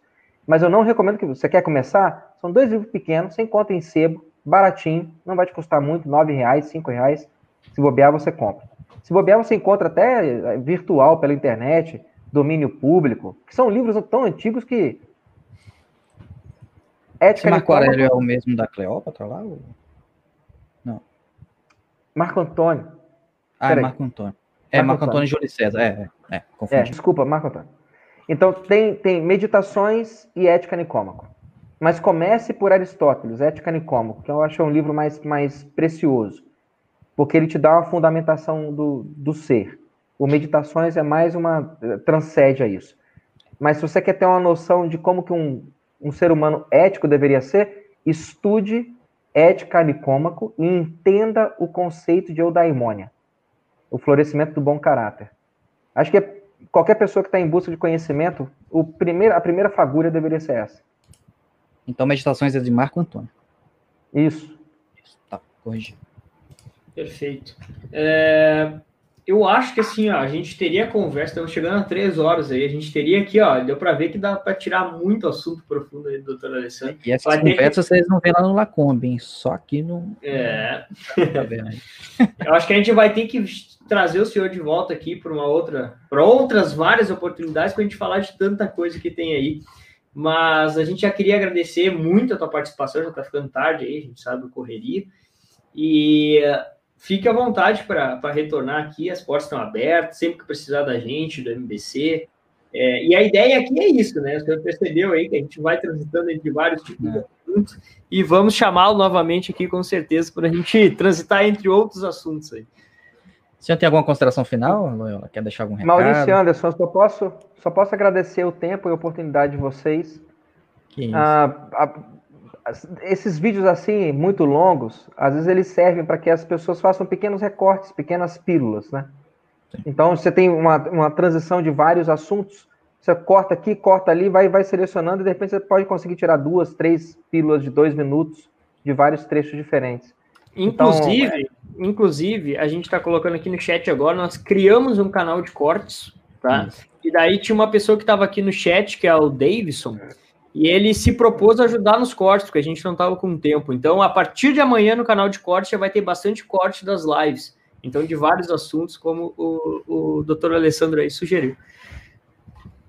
Só posso agradecer a vocês e o pessoal do canal. Gratidão de verdade. Pô, a gente agradece. Então tá. Sempre Obrigado. precisar de nós, nós vamos te liberar agora, então aí tem uma boa noite, fique com Deus e nós vamos fazer o sorteio aqui com o pessoal do livro. Tá? Então, doutor, fique com Deus aí, as portas estão abertas e sempre que precisar de nós, só chamar. Forte abraço, Loyola. Grande abraço. Pessoal, que live incrível de novo aqui, hein? Olha só, eu tô nessa dia, eu tava conversando com, com o Anderson que eu estou muito feliz com esse trabalho aqui do Sai da Caverna, porque é algo que, mesmo que não fosse um projeto assim, claro, a gente é óbvio que você sabe que a gente, os superchats de vocês nos ajudam para que a gente consiga nos manter, para que a gente consiga ganhar dinheiro, não é crime, tá?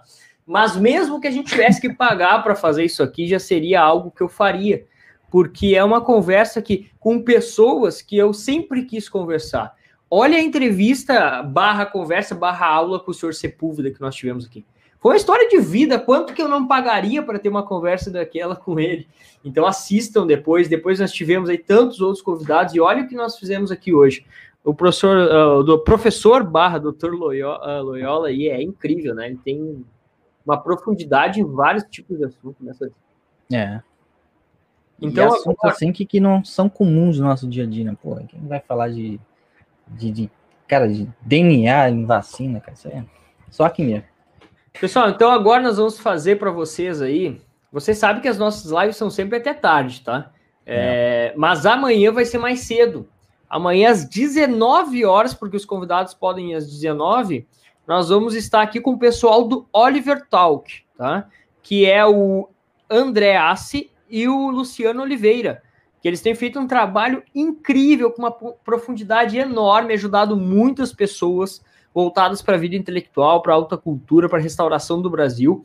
E a gente vai conversar muito com eles aqui, só que amanhã vai ser às 19 horas.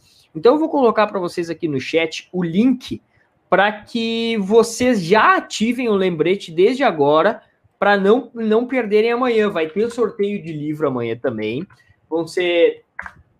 Vai ser talvez um livro mais profundo ainda do que esses de hoje. Então a gente espera vocês aqui amanhã também, tá? Santos, tu já tá com o pessoal que doou aí? Sim, tá aqui todo anotado. Só, só pedir desculpa assim, se eu não puder responder. Eu vi que muita gente me marcou aqui no chat. O Rodrigo disse já conheço vocês e Maurício do MBC, perco contas, perfis todos os anos. André que também reiterou que é Marco Aurélio mesmo, o nome, nome do autor e não Marco Antônio, tá? A gente fez uma confusãozinha.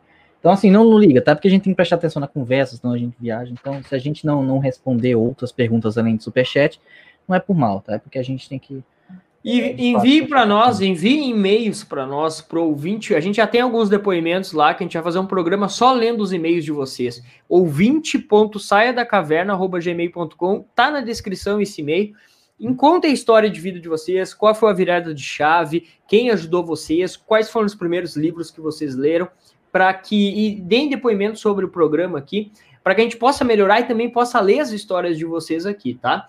É, Sandes, eu não sei se tu já colocou aí, mas o Norte, ele mandou um superchat aqui ainda no finalzinho.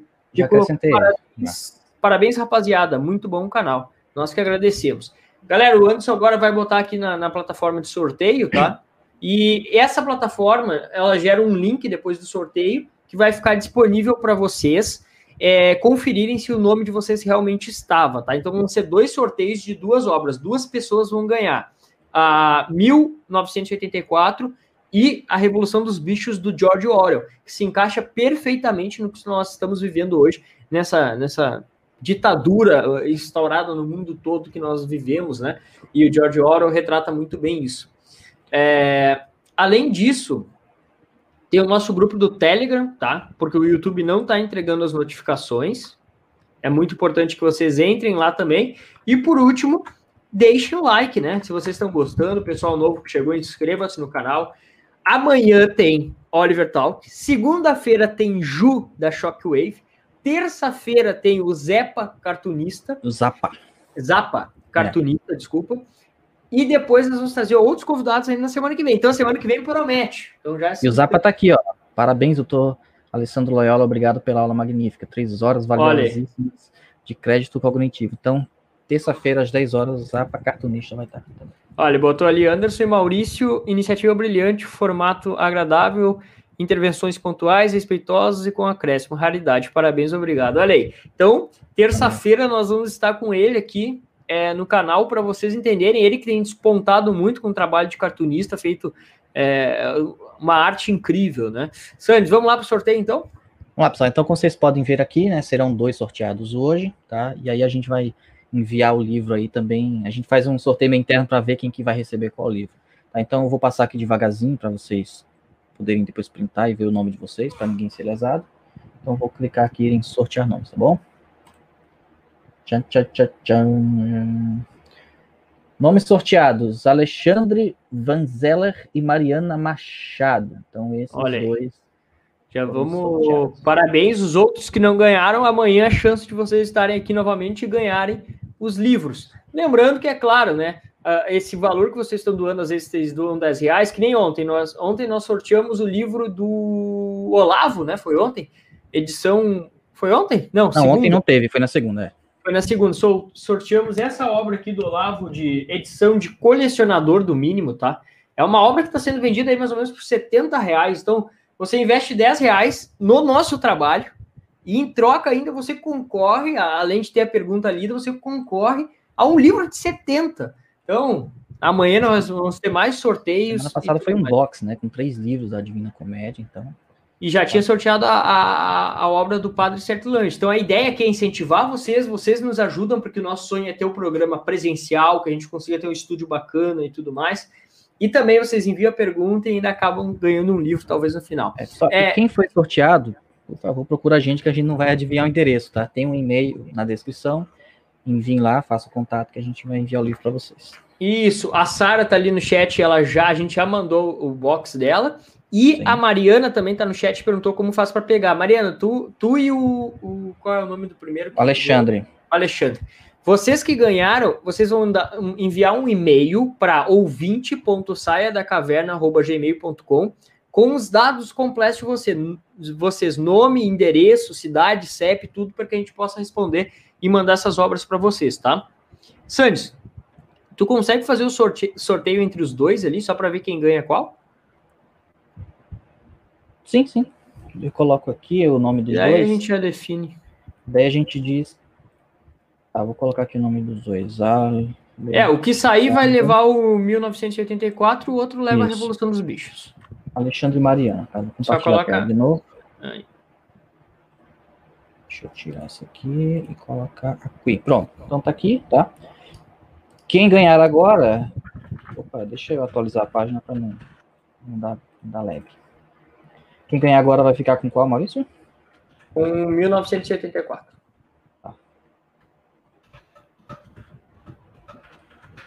o Alexandre. O Alexandre fica com 1984 e a Mariana com a Revolução dos Bichos. É uma história muito semelhante, tá?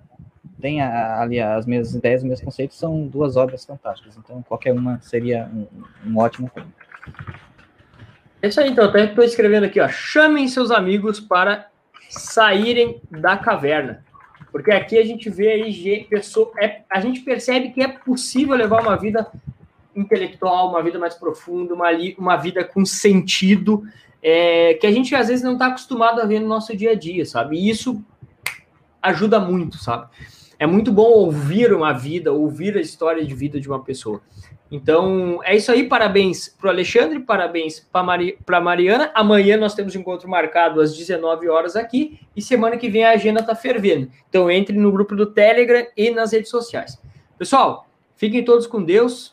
Tenham uma ótima noite aí e que a Deus esteja com vocês e amanhã nós estaremos aqui também com vocês. Amém. Forte abraço a todos.